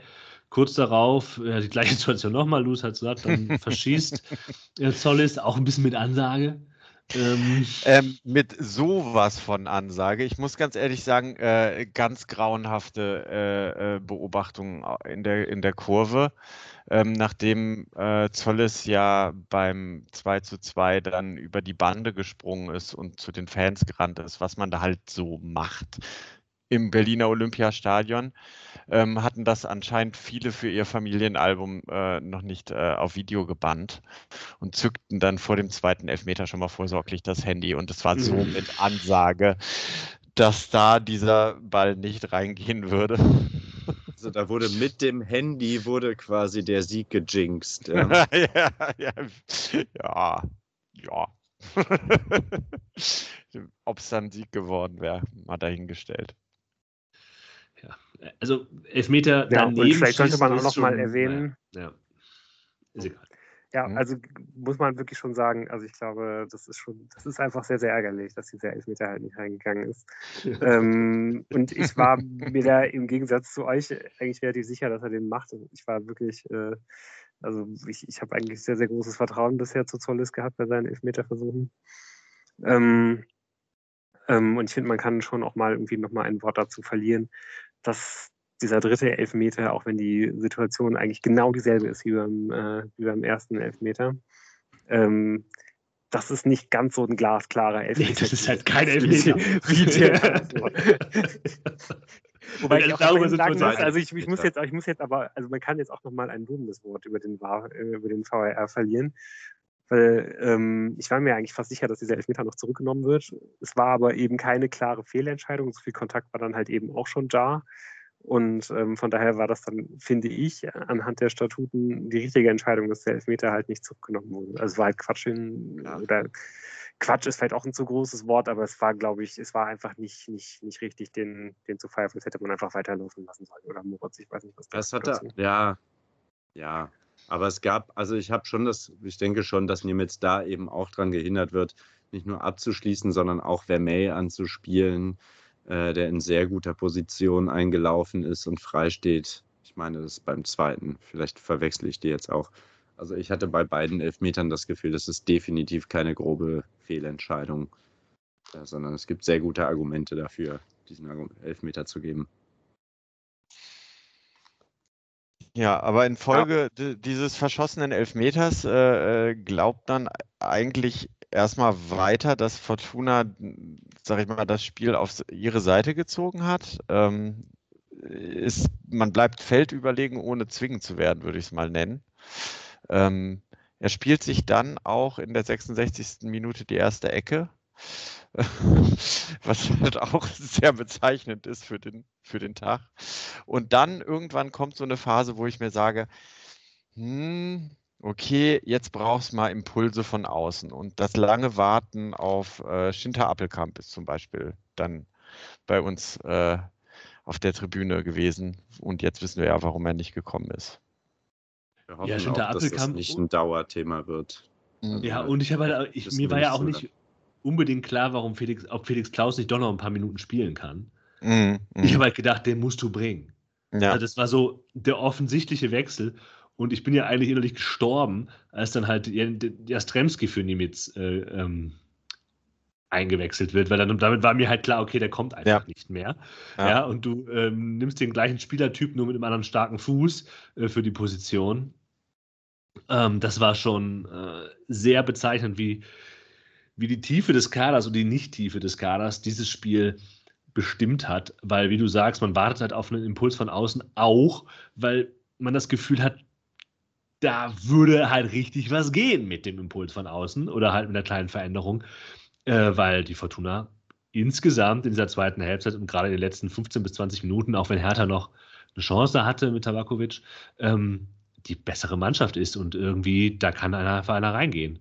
Mhm. Ja, deutlich. Ne? Also ich finde auch, dass man einfach gesehen hat, dass halt Hertha gar nicht mehr hinten rausgekommen ist. Die waren halt stehen K.O., obwohl die halt die fünf Wechsel voll ausgeschöpft haben und halt eben auch schon viermal gewechselt haben, bevor Fortuna das erste Mal gewechselt hat. Ähm, unter anderem ja auch deswegen, weil die halt schleunigst äh, all ihre gelb gefährdeten Spieler irgendwie mal rausnehmen äh, mussten, gelb-rot gefährdeten Spieler, meine ja. ich. Also da waren ja schon ja eine, einige sehr kurz vor dem Platzverweis. Hertha halt ja wirklich dann auch ähm, gerade ab Mitte der zweiten Halbzeit schon echt äh, viel Härte ins Spiel gebracht oder Klammer auf, rumgetreten, Klammer zu. Ähm, und ich, ich fand halt auch, dass, dass man eigentlich das Gefühl hatte, dass, dass in dem Spiel halt wirklich extrem äh, noch was geht. Und da jetzt auch mal die Frage an dich, Tim. Ähm, du hast da ja auch nochmal ganz besonders auf das ähm, auf das Pressing der Herthaner in der ersten Halbzeit hingewiesen und ähm, darauf, dass du dich halt schon gefragt hast, ob Hertha das komplett über 90 Minuten durchgehen kann. Ähm, das kann man ja oft mit so einem Stadion-Eindruck noch ein bisschen besser irgendwie einschätzen. Hattest du das Gefühl, dass ähm, das Fortuna einfach überlegen war oder war Hertha wirklich einfach äh, stehen K.O., weil die, weil die zu viel investiert hatten, vielleicht gerade zu Beginn des Spiels? Hm, so, so, so ein bisschen erklärt beides zusammen, das Ganze, würde ich sagen. Also ich hatte tatsächlich in der ersten Halbzeit den Eindruck, Fortuna ist sich noch nicht ganz so sicher, ähm, wo, wo, sie jetzt hier in der Rückrunde anfangen. So. Und äh, nachdem dann einige äh, paar Staffetten auch geklappt haben und gleichzeitig das Pressing aber von Hertha nicht mehr so aggressiv war, hat man auch zu so einer gewissen Ballsicherheit wiedergefunden und zu so einem gewissen Selbstverständnis, ey, wir können wir können eigentlich noch kicken und wir können halt auch mit äh, Rückstände wieder aufs 2 zu 2 ähm, stellen.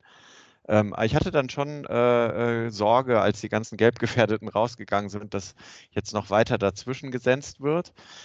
Aber trotzdem hatte ja Hertha dann doch noch zwei Torabschlüsse. Also sie sind dann doch noch mal mit Nadelstichen am Ende nach vorne gekommen mit, mit langen Bällen, so wie sie es in der ersten Halbzeit auch gemacht haben.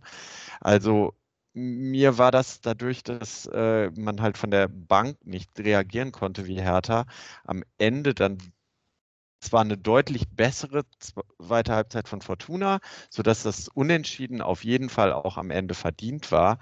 Aber das Spiel hätte in beide Richtungen noch kippen können. Also auch äh, der Tabakovic hat nochmal ja, aufs Tor ge ge geschossen. Also ich fand schon, dass es dann am Ende ähm, trotz des verschossenen Elfmeters, man muss den Pfostenschuss von Hertha aus der ersten Halbzeit nehmen, äh, ein verdienter äh, Punkteteilung war.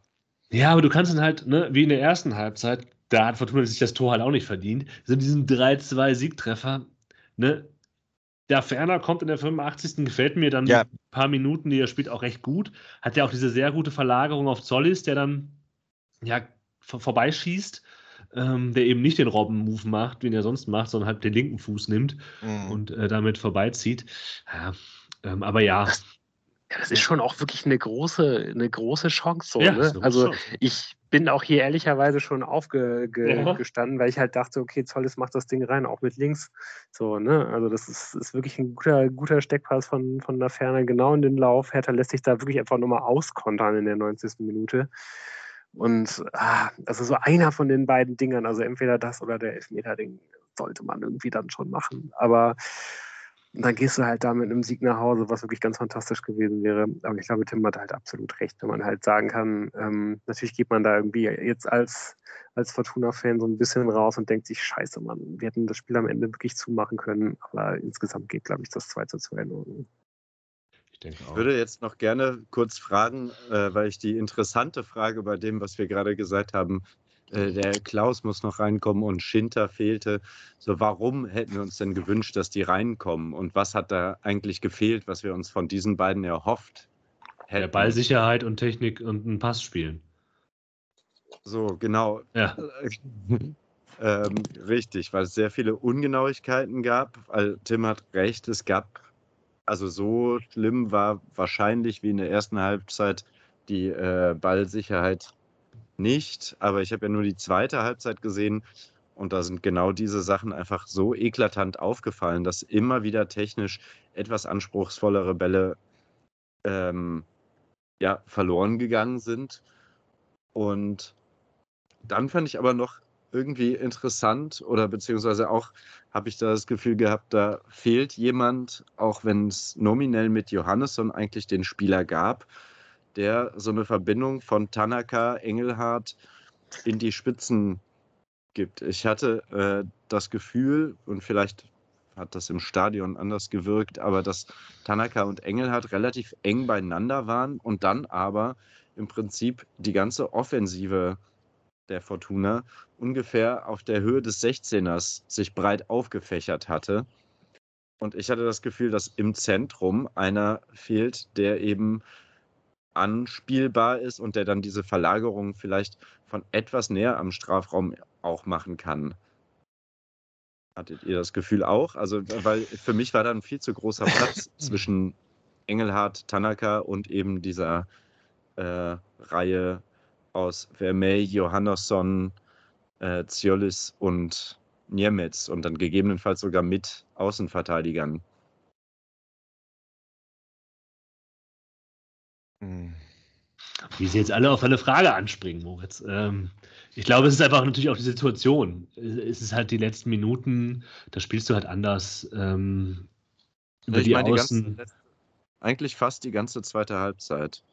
Ja, da, ich finde, hat, finde, finde fand eigentlich, dass die Anbindung zwischen Vorderreihe und Mittelfeld in der ersten Halbzeit das viel größere Problem war. Ja, also da waren die, die, von dir beschriebenen Lücken halt so gigantisch äh, und ja. problematisch und wurden nicht überspielt. Das ist vielleicht der, der, Eindruck, der eben dadurch kommt, dass du in der ersten Halbzeit nicht das gesehen hast, äh, wie es halt noch hätte anders aussehen können. Und deswegen ist, glaube ich, der, der Seeeindruck in der zweiten Halbzeit da gar nicht so negativ, weil es da schon ein bisschen besser geklappt hat. Aber die Frage ist ja, was können wir denn, was können wir denn besser machen nächste Woche? So. Ja, keine Ahnung. Schon der Apfel kann bringen. Ach, das geht leider nicht. Das stimmt. Ja. Ähm, noch ist halt auch eine andere Mannschaft, gegen die man spielt. Ne? Die stellen sich halt anders rein, die spielen halt anders. Äh, St. Pauli, ähm, also ich weiß jetzt gar nicht, ob man, darüber reden wir gleich ja noch, ob man von, äh, dem, von dem Spiel gegen Hertha äh, Rückschlüsse auf ein Spiel gegen St. Pauli äh, schließen kann. Eins zu eins, glaube ich halt nicht. Nee, glaube ich auch nicht. Also vor allem einer, einer Hertha, so, so wie sie jetzt gespielt hat, ohne vielleicht auch wirklich bis auf den, den langen Ball auf Tabakovic und äh, Scherhand äh, kombinieren zu wollen. Ich glaube, mit Fabian Rehse drin sah das noch anders aus. Aber wie die da ge gezockt haben, so, so spielt St. Pauli in den nächsten beiden Spielen nicht. Da bin ich und mir sicher. Ich glaube, bevor wir zu St. Pauli gehen, möchte ich noch einen letzten Moment ähm, erwähnen und dann halt vielleicht noch ein bisschen einen kleinen Bogen schaffen zu dem Einstieg in dieses Spiel. Ich, es gab einen Moment, äh, als ich die Pressekonferenz dann nach dem Spiel gesehen habe, wo ich Daniel Thune in die Arme nehmen wollte und dachte, ja, es, es ist auch einfach schwierig, da Worte zu, zu finden. Weil er als nämlich versucht hat, irgendwie zu beschreiben, was das Spiel nach diesem Tod von Kai Bernstein, wie man das irgendwie irgendwie vermitteln kann oder wo, was, wie man in dieses Spiel reinkommt, redet er einfach über die Rolltreppe. Und es wirkte so, so verzweifelt hilflos. Ich glaube, es war vielleicht gar nicht so, so, so bewusst, aber für mich hat es nochmal gezeigt, dass, dass so eine Situation und so ein Spiel einfach auch völlig unmöglich ist, das irgendwie einzufangen. Nach so einem intensiven Spiel sitzt man dann auf der Pressekonferenz und muss dann auch irgendwie kluge Sätze dazu sagen. Und ähm, auf so eine merkwürdige Art und Weise, als er anfing, über diese Rolltreppe in Berliner Stadion zu sprechen, ging mir das irgendwie nahe, aber ich dachte, das ist ein Zeichen dafür, wie absurd diese Situation ist und wie schwer es ihm, glaube ich, fällt, irgendwie damit in dieser Pressekonferenz nach diesem Spiel umzugehen. Ähm, das finde ich noch irgendwie so ein Moment, um den Bogen zu spannen, keine Ahnung, der mir irgendwie nahegegangen ist, als ich diese Pressekonferenz nochmal gesehen habe. Aber vielleicht ist es auch eine Überinterpretation. Welche Rolltreppe geht's? Die äh, Rolltreppe, die du nimmst zum Spielfeld. Dann. In, in, Im Olympiastadion innen drin gibt es eine Rolltreppe. Ja, ja und ich glaube irgendwie, Tune wollte da, glaube ich, einfach sagen, dass es halt. Was? Ich wollte jetzt endgültig den Der Bogen zu St. Pauli äh, schwingen, aber du kannst auch gerne noch zu Hertha. Ja, ja, bitte. Nee, mach. Ich wollte nur noch mal sagen, ja. also ich glaube, Tune wollte da einfach erklären, was, was halt irgendwie seine Methode gewesen ist, um ja, halt genau. irgendwie sich nicht komplett äh, genau. in, dieser, in dieser Trauer halt irgendwie ähm, zu verlieren, ja. irgendwie, um, um sich aufs Spiel zu konzentrieren. Und genau, hat dann da halt irgendwie die Rolltreppe gewählt. Er schaut auf die, er schaut auf die Rolltreppe. Ja. Also irgendwie nach, nachvollziehbar und ich finde ja. auch, ja, guter, guter Punkt, den du da, den du erwähnt hast. Das hat wirklich äh, gut, gut, gut eingefangen, wie, wie, wie schwer das halt irgendwie wahrscheinlich eben für alle Akteure gewesen ist. Ne? Und das ist dann halt irgendwie die eine, das eine Schlaglicht äh, bei einer Person gewesen, das wir da halt gehabt haben, wie man sich dann halt irgendwie versucht, da aufs Tagesgeschäft, so gut es geht, zu konzentrieren. Aber das, der, der jeder Einzelne halt irgendwie äh, mitgekämpft haben bei beiden Mannschaften und ja, mit Sicherheit irgendwie keine einfache Aufgabe gewesen an, an dem Tag. Schauen wir auf den FC St. Pauli am kommenden Samstagabend. Genau, jetzt möchte ich doch noch mein, äh, meine Überleitung bringen. Auch wenn es, äh, genau, was ein bisschen schade ist, dass wir eben nicht, wie wir in dem Elf-Freunde-Bundesliga-Vorschauheft angekündigt hatten, Exil United im Olympiastadion hatten aber da gibt es ja jetzt doch noch eine Chance, das bei schönerem Wetter zu haben. Das wird zwar nicht am Samstagabend entschieden, aber gegen den gleichen Gegner wie am Samstagabend. Ähm, das heißt, deine Überleitung war jetzt eigentlich eine Überleitung zum nächsten Spiel, über das wir jetzt gar nicht reden. ja, genau, aber, jetzt, aber der, der, der, der, Gegner ist ja aber selber. Wir reden, aber wir reden über den Gegner. Ja, und ich möchte äh, tatsächlich äh, hier auch noch mal kurz einwerfen, dass es auch noch die Chance auf zwei Spiele im Olympiastadion gibt. Du hast Denn recht. Ein Wiedersehen mit der Hertha im Halbfinale ist möglich, auch noch möglich. Oder auch, ja, genau. Oh Gott. Ja, du hast recht. Ach du Scheiße, das hatte ich gar nicht auf dem Schirm. Das ist ja grauenvoll. Aber okay, wenn man es mir jetzt hinlegt, unterschreibe ich natürlich blind. Ach du meine Güte, was für eine Horrorvorstellung. ja, okay, ich glaube, Tim, du hast natürlich äh, weitaus mehr Lust wahrscheinlich darauf. Ähm, ich würde es ja, auch nehmen. Also stand ja, Wie gesagt, ich, wie ja, gesagt, ich unterschreibe es auch blind. Aber Okay, ähm, ja, erstmal gilt natürlich jetzt der, der, der volle Fokus ähm, St. Pauli. Ist ja wirklich auch eine ganz, ganz spezielle Situation. Ich kann mich nicht erinnern, dass es mal innerhalb von ähm, so wenigen Tagen um so viel ging gegen, gegen den gleichen Gegner. Ähm, kommt mit Sicherheit nicht so häufig vor, vor allen Dingen nicht in der zweiten Liga. Ähm, ja, und ähm, wir werden natürlich irgendwie bestimmt noch mal ganz, ganz kurz auf das DFB-Pokalspiel schauen. Nächste Saison, äh, nächste Saison, nächste Woche. Aber ähm, mit Sicherheit werden wir da keine neue Gegnervorschau noch mal machen. Ähm, von daher wollen wir uns jetzt heute speziell noch mal mit St. Pauli beschäftigen. Ähm, ja, gegen die geht es halt ähm, in der Liga dann eben am Samstagabend schon vor, vor ausverkauftem Haus und das sollte uns ja wahrscheinlich Hoffnung machen, weil wenn wir eins gelernt haben diese Saison, äh, dann ist es ja, dass die Fortuna die große Bühne zumindest kann.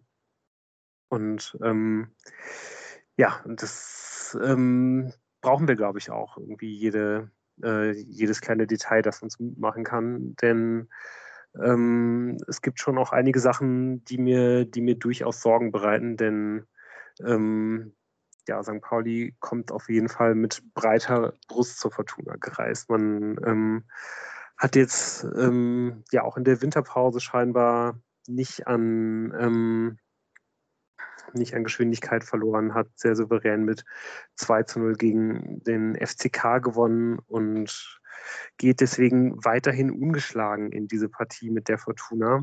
Hat ähm, neun Spiele gewonnen, neun Spiele unentschieden gespielt. Ähm, und das ist eines der kleinen Mankos, ähm, die man zumindest bei den, ähm, bei den St. Paulianern diese Saison beobachten kann, dass man oft, auch wenn man eigentlich besser ist als der Gegner, ähm, es nicht schafft, Spiele zuzumachen. Es fehlt immer mal wieder noch so die allerletzte Durchschlagskraft.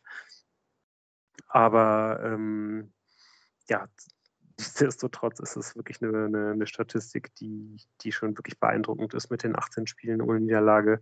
Und wenn man dann irgendwie nochmal ähm, ja, den Bogen etwas weiter spannt, äh, wird man sich ja auch erinnern, dass man auch ähm, in, der, in der Rückrunde letztes Jahr, seit man Hürzeler zum Trainer gemacht hat, ja, glaube ich, nur zweimal verloren hat und da diese, diese unfassbare Siegesserie hatte. Und ähm, ja, ich glaube, wir wissen das eben alle. Der, der große Star äh, bei, bei St. Pauli ist eben der Trainer, gerade mal 30 Jahre alt. Und ähm, ja, ähm, wirklich absolut beeindruckend, was er, was er da mit seiner Mannschaft abreißt. Und deswegen kommt es Fortuna, glaube ich, wirklich zugute, dass er am Spiel, äh, dass er jetzt am Samstag nicht an der Seitenlinie äh, stehen wird. Er hat nämlich am Wochenende seine vierte gelbe Karte bekommen und ist deswegen gesperrt, muss auf der Tribüne Platz nehmen. Ähm, ich weiß gar nicht, wisst, wisst ihr genau, ob man, ob man dann da irgendwie Kontakt haben darf zur Mannschaft, äh, irgendwie vor dem Spiel, während der Halbzeitpause oder nicht? So oder so, ähm, Puh, weiß ich nicht. Man kann einen Falls Mourinho machen und sich in einem, äh, in einem Wäschepuff äh, da reinbringen lassen in, in die Kabine. Ja, da also würde einen wahrscheinlich auch irgendwie nicht, nicht, nicht komplett überraschen. Also ich glaube, so vom Thema äh, Verbissenheit und Arbeitsakribie äh, steht Hürzeler Mourinho vielleicht gar nicht so allzu viel nach. Aber auf jeden Fall könnten wir wahrscheinlich, äh, können wir, glaube ich, hier mal den Aufruf starten. Falls jemand von euch ähm, auf der Haupttribüne Karten gewonnen hat für das Spiel und zufällig in der Nähe von Fabian Hülzener äh, sitzen sollte, verwickelt den doch während des Spiels immer mal wieder in so ein kleines Gespräch, gerade falls der mal sein Mobiltelefon in der Hand haben sollte, äh, immer mal gerne irgendwie ein kurzes Gespräch anfangen. Es, es kann, glaube ich, nicht das schaden. Bier gerne mal runterfallen oder so. Ich glaube, die VIP-Bereiche und die Haupttribüne sind nicht von Fortuna für alle betroffen. Die werden nicht darüber vergeben. Hey, Klaus Allofs, wenn du uns zuhörst. Erzähl von deinen ja. Rennpferden. Ja. Ja, aber ich glaube, so oder so, es ist, ist, glaube ich, kein Nachteil, dass er nicht an der Seitenlinie steht, weil das ist schon ein Trainer, der wirklich absolut den Unterschied machen kann. Ähm, was sonst auffällt, ist, ähm, dass Fortuna, äh, nee, dass, dass St. Pauli, anders als es bei der Fortuna der Fall ist, etwas mehr Glück mit den Verletzungen und den Ausfallzeiten von Schlüsselspielern gehabt hat. Also der, der Unterschied ist schon relativ groß. Ähm, man kann eigentlich fast immer auf dieselbe Startelf zurückgreifen und das hilft natürlich irgendwie ungemein bei diesem, bei diesem Spielansatz, wie eine gut geölte Maschine zu arbeiten. Und ähm, ja, dass sich, dass sich so halt irgendwie dann Automatismen viel, viel besser einspielen können, ist, glaube ich, uns, uns allen klar. Und ähm, ich war auch ehrlich gesagt ein bisschen überrascht zu sehen, das war mir vorher gar nicht so sehr bewusst, dass auch bei St. Pauli die, die Qualität so ab äh, Kaderspieler 14, 15, 16 gar nicht allzu hoch ist. Und dass das eben auch größtenteils alles Spieler sind, die ähm, ziemlich aus dem Rhythmus sind, einfach weil sie halt kaum Einsatzzeiten bekommen. Was eben natürlich auch wieder für die, die, die große Qualität eben der ersten 11, 12, 13 Spieler spricht. Ähm, die, die einzige Schwachstelle, finde ich, die man so ein bisschen ausmachen kann, ist die Mittelstürmerposition. Ähm, da hat sich jetzt Johannes Eggestein festgespielt, der ist sehr stark in die Saison gestartet, jetzt aber ein bisschen abge, abgeflacht und ähm, glaube ich jemand, der in dieser Saison vielleicht ein bisschen über seinen Verhältnissen spielt. Ähm, ja, kennen wir auch von der Fortuna. Ähm, man hat dann ja irgendwie noch mal kurz vor der Saison nachverpflichtet. äh, oder als die Saison schon lief, kurz vor Ende des Transferfensters, wissen wir alle, mit Simon Zoller, der ähm, ja bisher äh, noch überhaupt gar kein Bein auf den Boden bekommen hat. Also können wir, glaube ich, auch wirklich von, von Glück sagen, nur Fortuna. Ähm, ja, dass, dass dieser Transfer letztendlich nicht geklappt hat auf unserer Seite. Das ist wirklich was, wo, wo St. Pauli noch nachlegen könnte und vielleicht sogar auch nochmal nachlegen wird. Jetzt im Winter bin ich, bin ich gespannt. Ähm, aber ähm, ja, letztendlich kann man dabei eben auch festhalten, dass man das halt eben gar nicht so super stark braucht, diesen einen Knipser ähm, sondern dass das ganz gut vom Rest der Mannschaft aufgefangen wird. Man hat einen sehr offensiven Ansatz, spielt, ähm, da sind sich eigentlich alle Experten einig, den, den schönsten Fußball der Liga, was aber eben nicht äh, darin resultiert, dass man den, den besten Angriff hat, wissen wir ja alle selber, äh, sondern man hat die beste Abwehr. Man ähm, hat nur 15 Tore kassiert bisher die zweitbeste Mannschaft hat dann schon 20 kassiert. Also das ist wirklich auch schon ein relativ großer Unterschied, finde ich, dafür, dass wir erst Spieltag 18 haben. Und daran sieht man eben auch ganz, ganz klar, was da die Idee hinter ist. Es geht um Kontrolle, Kontrolle und nochmal Kontrolle ähm, über den Ballbesitz. Ähm, möchte man halt einfach den Gegner beherrschen und den, den Ballbesitz des Gegners ehrlicherweise auf ein, auf ein Minimum reduzieren und auch ähm, ja, die Defensive wird unter Hützler eigentlich immer von der Offensive her ausgedacht. Also der, der erste Gedanke ähm, soll eigentlich immer sein, wo stehen wir im Moment des gegnerischen Ballbesitzes. Also ein ganz klarer Gegenpressing-Ansatz. Ähm, das ähm, ist wahrscheinlich auch das beste Gegenpressing, was es in der, was es in der Liga so zu bestaunen gibt, wenn, wenn das halt eben mal nicht greifen sollte. Ähm, wird sich dann halt eben nach, nach ein paar Sekunden ähm, hinter den Ball zurückgezogen und dann verteidigt man in einem ziemlich schnörkellosen 5-4-1 und da die beiden Ketten hinten zu knacken, ist dann ähm, relativ schwierig. Der zweite Gedanke im, im Defensivspiel der Paulianer ist eigentlich, ähm, ja, wie können wir, wenn wir nicht den Ball haben, ähm, das Angriffsspiel des Gegners beziehungsweise den Ball mit dem Gegner in Zonen leiten, wo wir in guter Position sind, ähm, dass wir, wenn wir da dann den Ball gewinnen, umschalten können und eben eine hohe ähm, Wahrscheinlichkeit eines Torabschlusses damit generieren können. Also man versucht, ähm, den, den Gegner in spezielle Pressingfallen zu leiten und macht das eben auch auf einem Niveau, das äh, sehr, sehr bemerkenswert ist. Ähm, das System, das man bei St. Pauli spielt, ist auch eins, das man, glaube ich, eher seltener sieht. Ähm, variiert natürlich sehr, sehr stark, ähm, ob das jetzt, äh, je nachdem, ob man gerade den Ball hat oder nicht. Am besten beschreibt man das wahrscheinlich mit einem 5-2-3-System.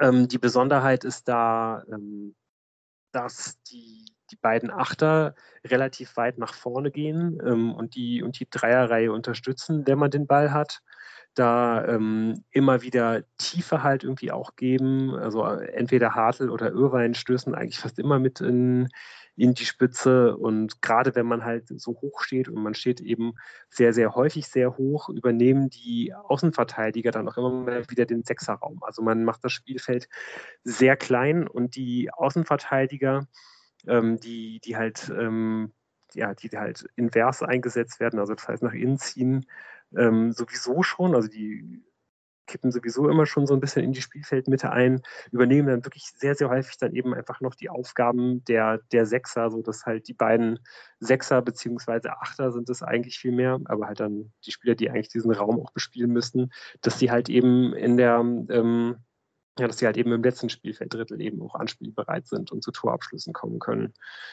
Und ähm, ja, was noch absolut her herausstechend ist, dass man ähm, ja, dass man halt diese ganz, ganz besondere Position vom mittleren Innenverteidiger hat. Ähm, das ist eben auch einer der, der, der Schlüsselspieler mit Erik Smith. Ähm, der, ja, man könnte eigentlich fast sagen, dass er halt so eine Art modernen Libero spielt. Das ist, glaube ich, das, was diese Position am meisten beschreibt.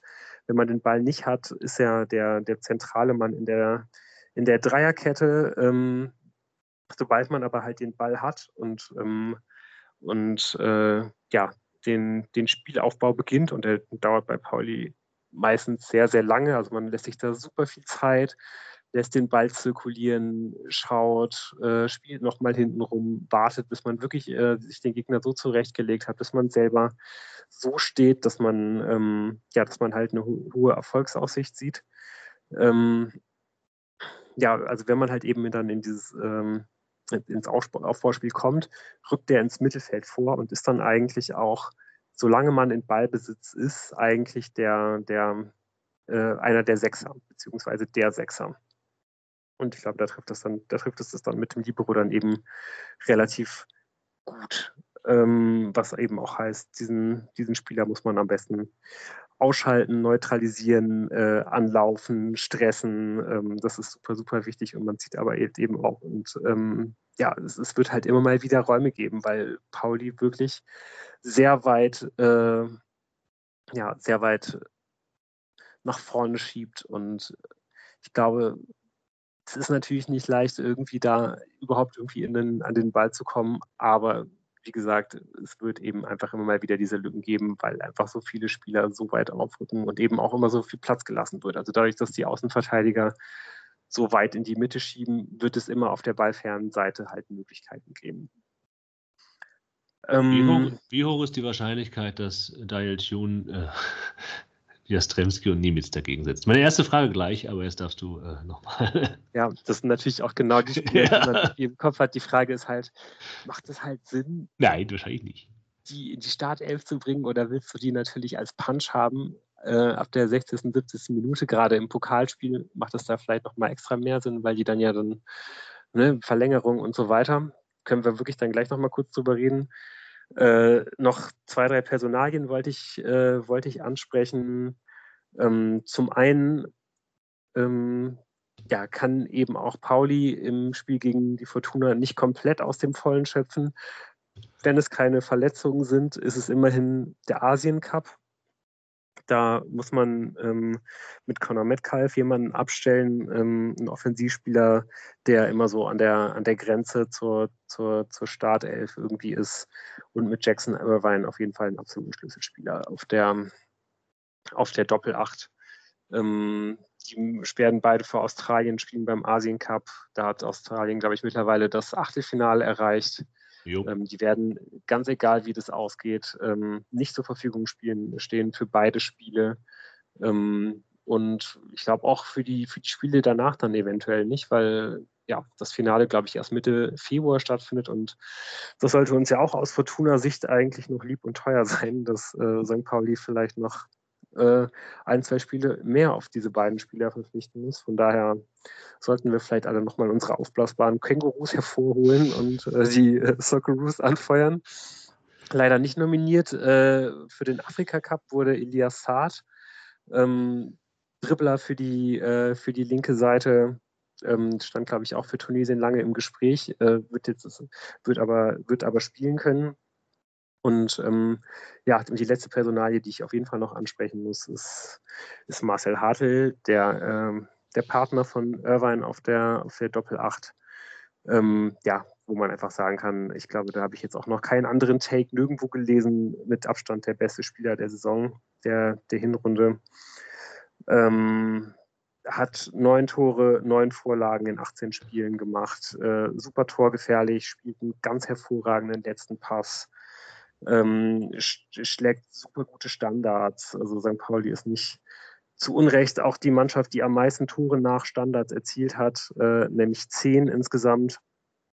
Ähm, ja, und das liegt halt eben vor allen Dingen an Marcel Hartl, der ja eben als bester Scorer der Liga meistens dafür verantwortlich ist und ähm, ja, dazu auch noch unglaublich laufstark ist. Der Spieler, der am meisten Kilometer gelaufen äh, ist in der, in der ganzen Liga und auch bei den intensiven Läufen noch auf, auf Rang 3. Und ähm, ja, da ist es, glaube ich, halt irgendwie auch nochmal besonders bitter, dass man da nicht Marcel Sobotka gegenstellen kann, weil das eigentlich immer derjenige ist, dem man solche Verantwortung ja sehr, sehr gerne übergeben würde. Ähm, ja, und es ist, glaube ich, ähm, ja, weiß ich nicht, ist das, ist das eine Aufgabe, die für, für Yannick Engelhardt vielleicht etwas zu früh kommt? Was denkt ihr? Mein Bauchgefühl sagt das. Also Sobotka schrie sich mich quasi die ganze Zeit an, während du geredet hast. Mal gucken. Ähm, Ansonsten stellt sich ja quasi das Mittelfeld alleine auf. Wen gibt es noch? Ja, Johannesson und Tanaka werden da spielen wahrscheinlich. Ob die die Kreise da genauso gut einengen können, wie das Sobotka könnte, mag man bezweifeln. Aber es, es sind so Floskeln. Ne? Es kommt natürlich auf den gesamten Defensivverbund an. Deswegen muss man davon ausgehen, dass allein von, aufgrund der defensiven Stärke auch Tim Oberdorf wieder auf rechts äh, spielen wird. Ähm, ich kann mir nicht ganz, ganz mir schwer vorstellen, dass er Joa auf rechts spielen lässt, um dann Gavory nach links zu bringen, weil das, glaube ich, den Defensivverbund eher schwächt. Und offensiv ist, glaube ich, Christos Zollis so ein Schlüsselmoment, weil wenn du sagst, da gibt es Platz und man muss den halt mit Seitenverlagerung freispielen, das sind ja genau die Momente, die man in der Hinrunde durchaus mal gesehen hat, die Bälle auf Zollis, ähm, auch mal von rechts rüber auf ihn. Ähm, ne? Klaus kriegt den Ball vielleicht am Anfang, aber dann geht es dann direkt weiter. Das ist wahrscheinlich nicht unwichtig. Ja, aber vor, vor allem, vor allem äh, ist äh, Zollis ähm, nach, na, nach den zwei äh, versemmelten Schüssen gegen Hertha äh, wird er ja auch auf jeden Fall eine absolut gigantische Abschlussquote haben, ähm, um, um wieder auf die Quote der Hinrunde zu kommen. Von daher gute, gute Idee.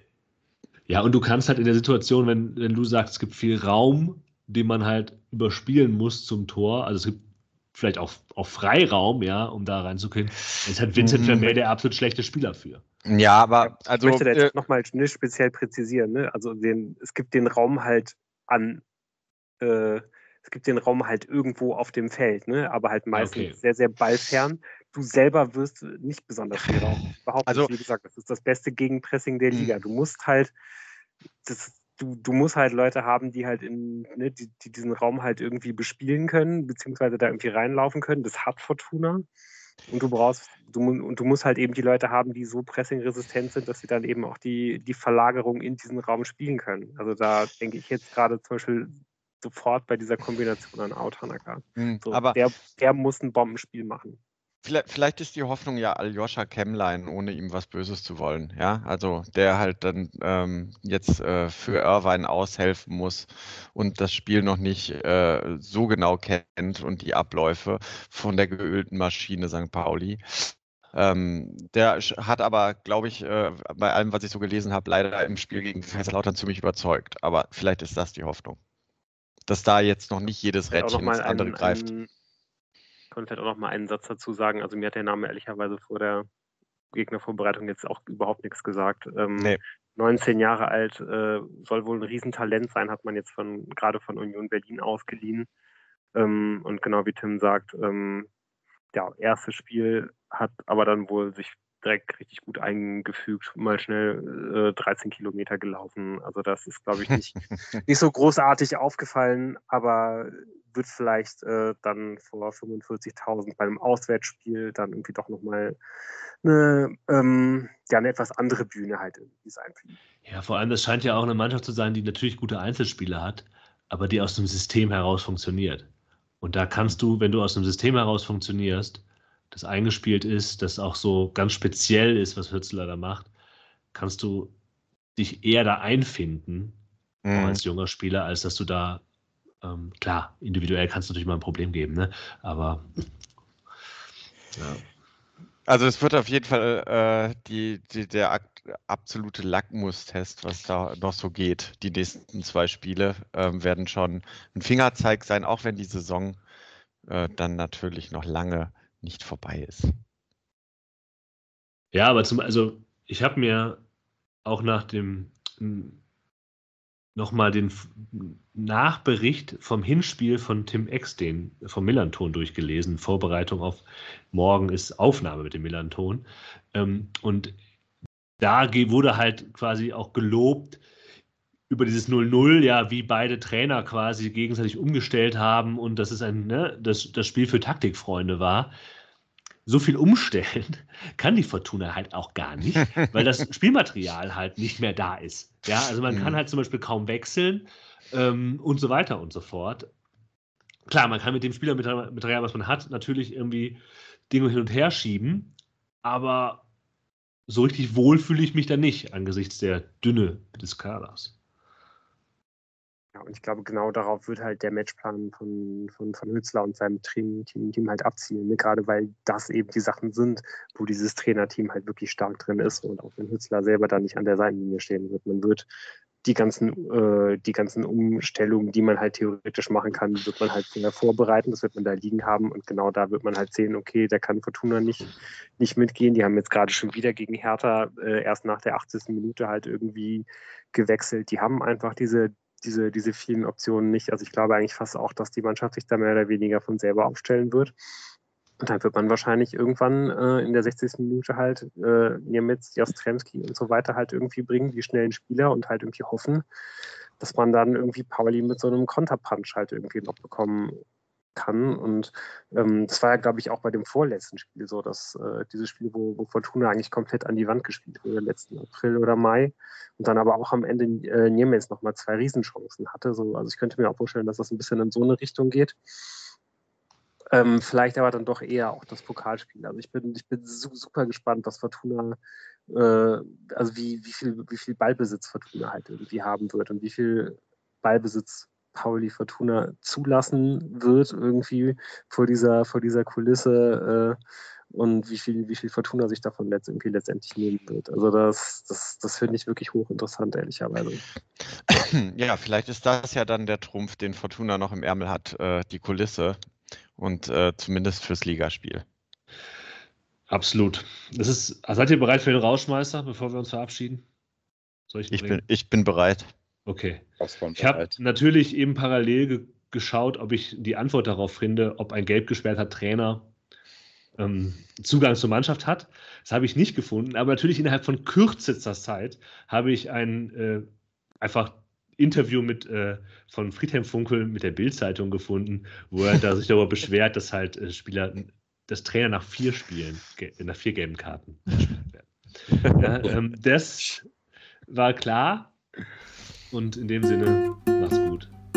Friedhelm Funkel. Ciao, ciao. Tschüss. Nächste Woche.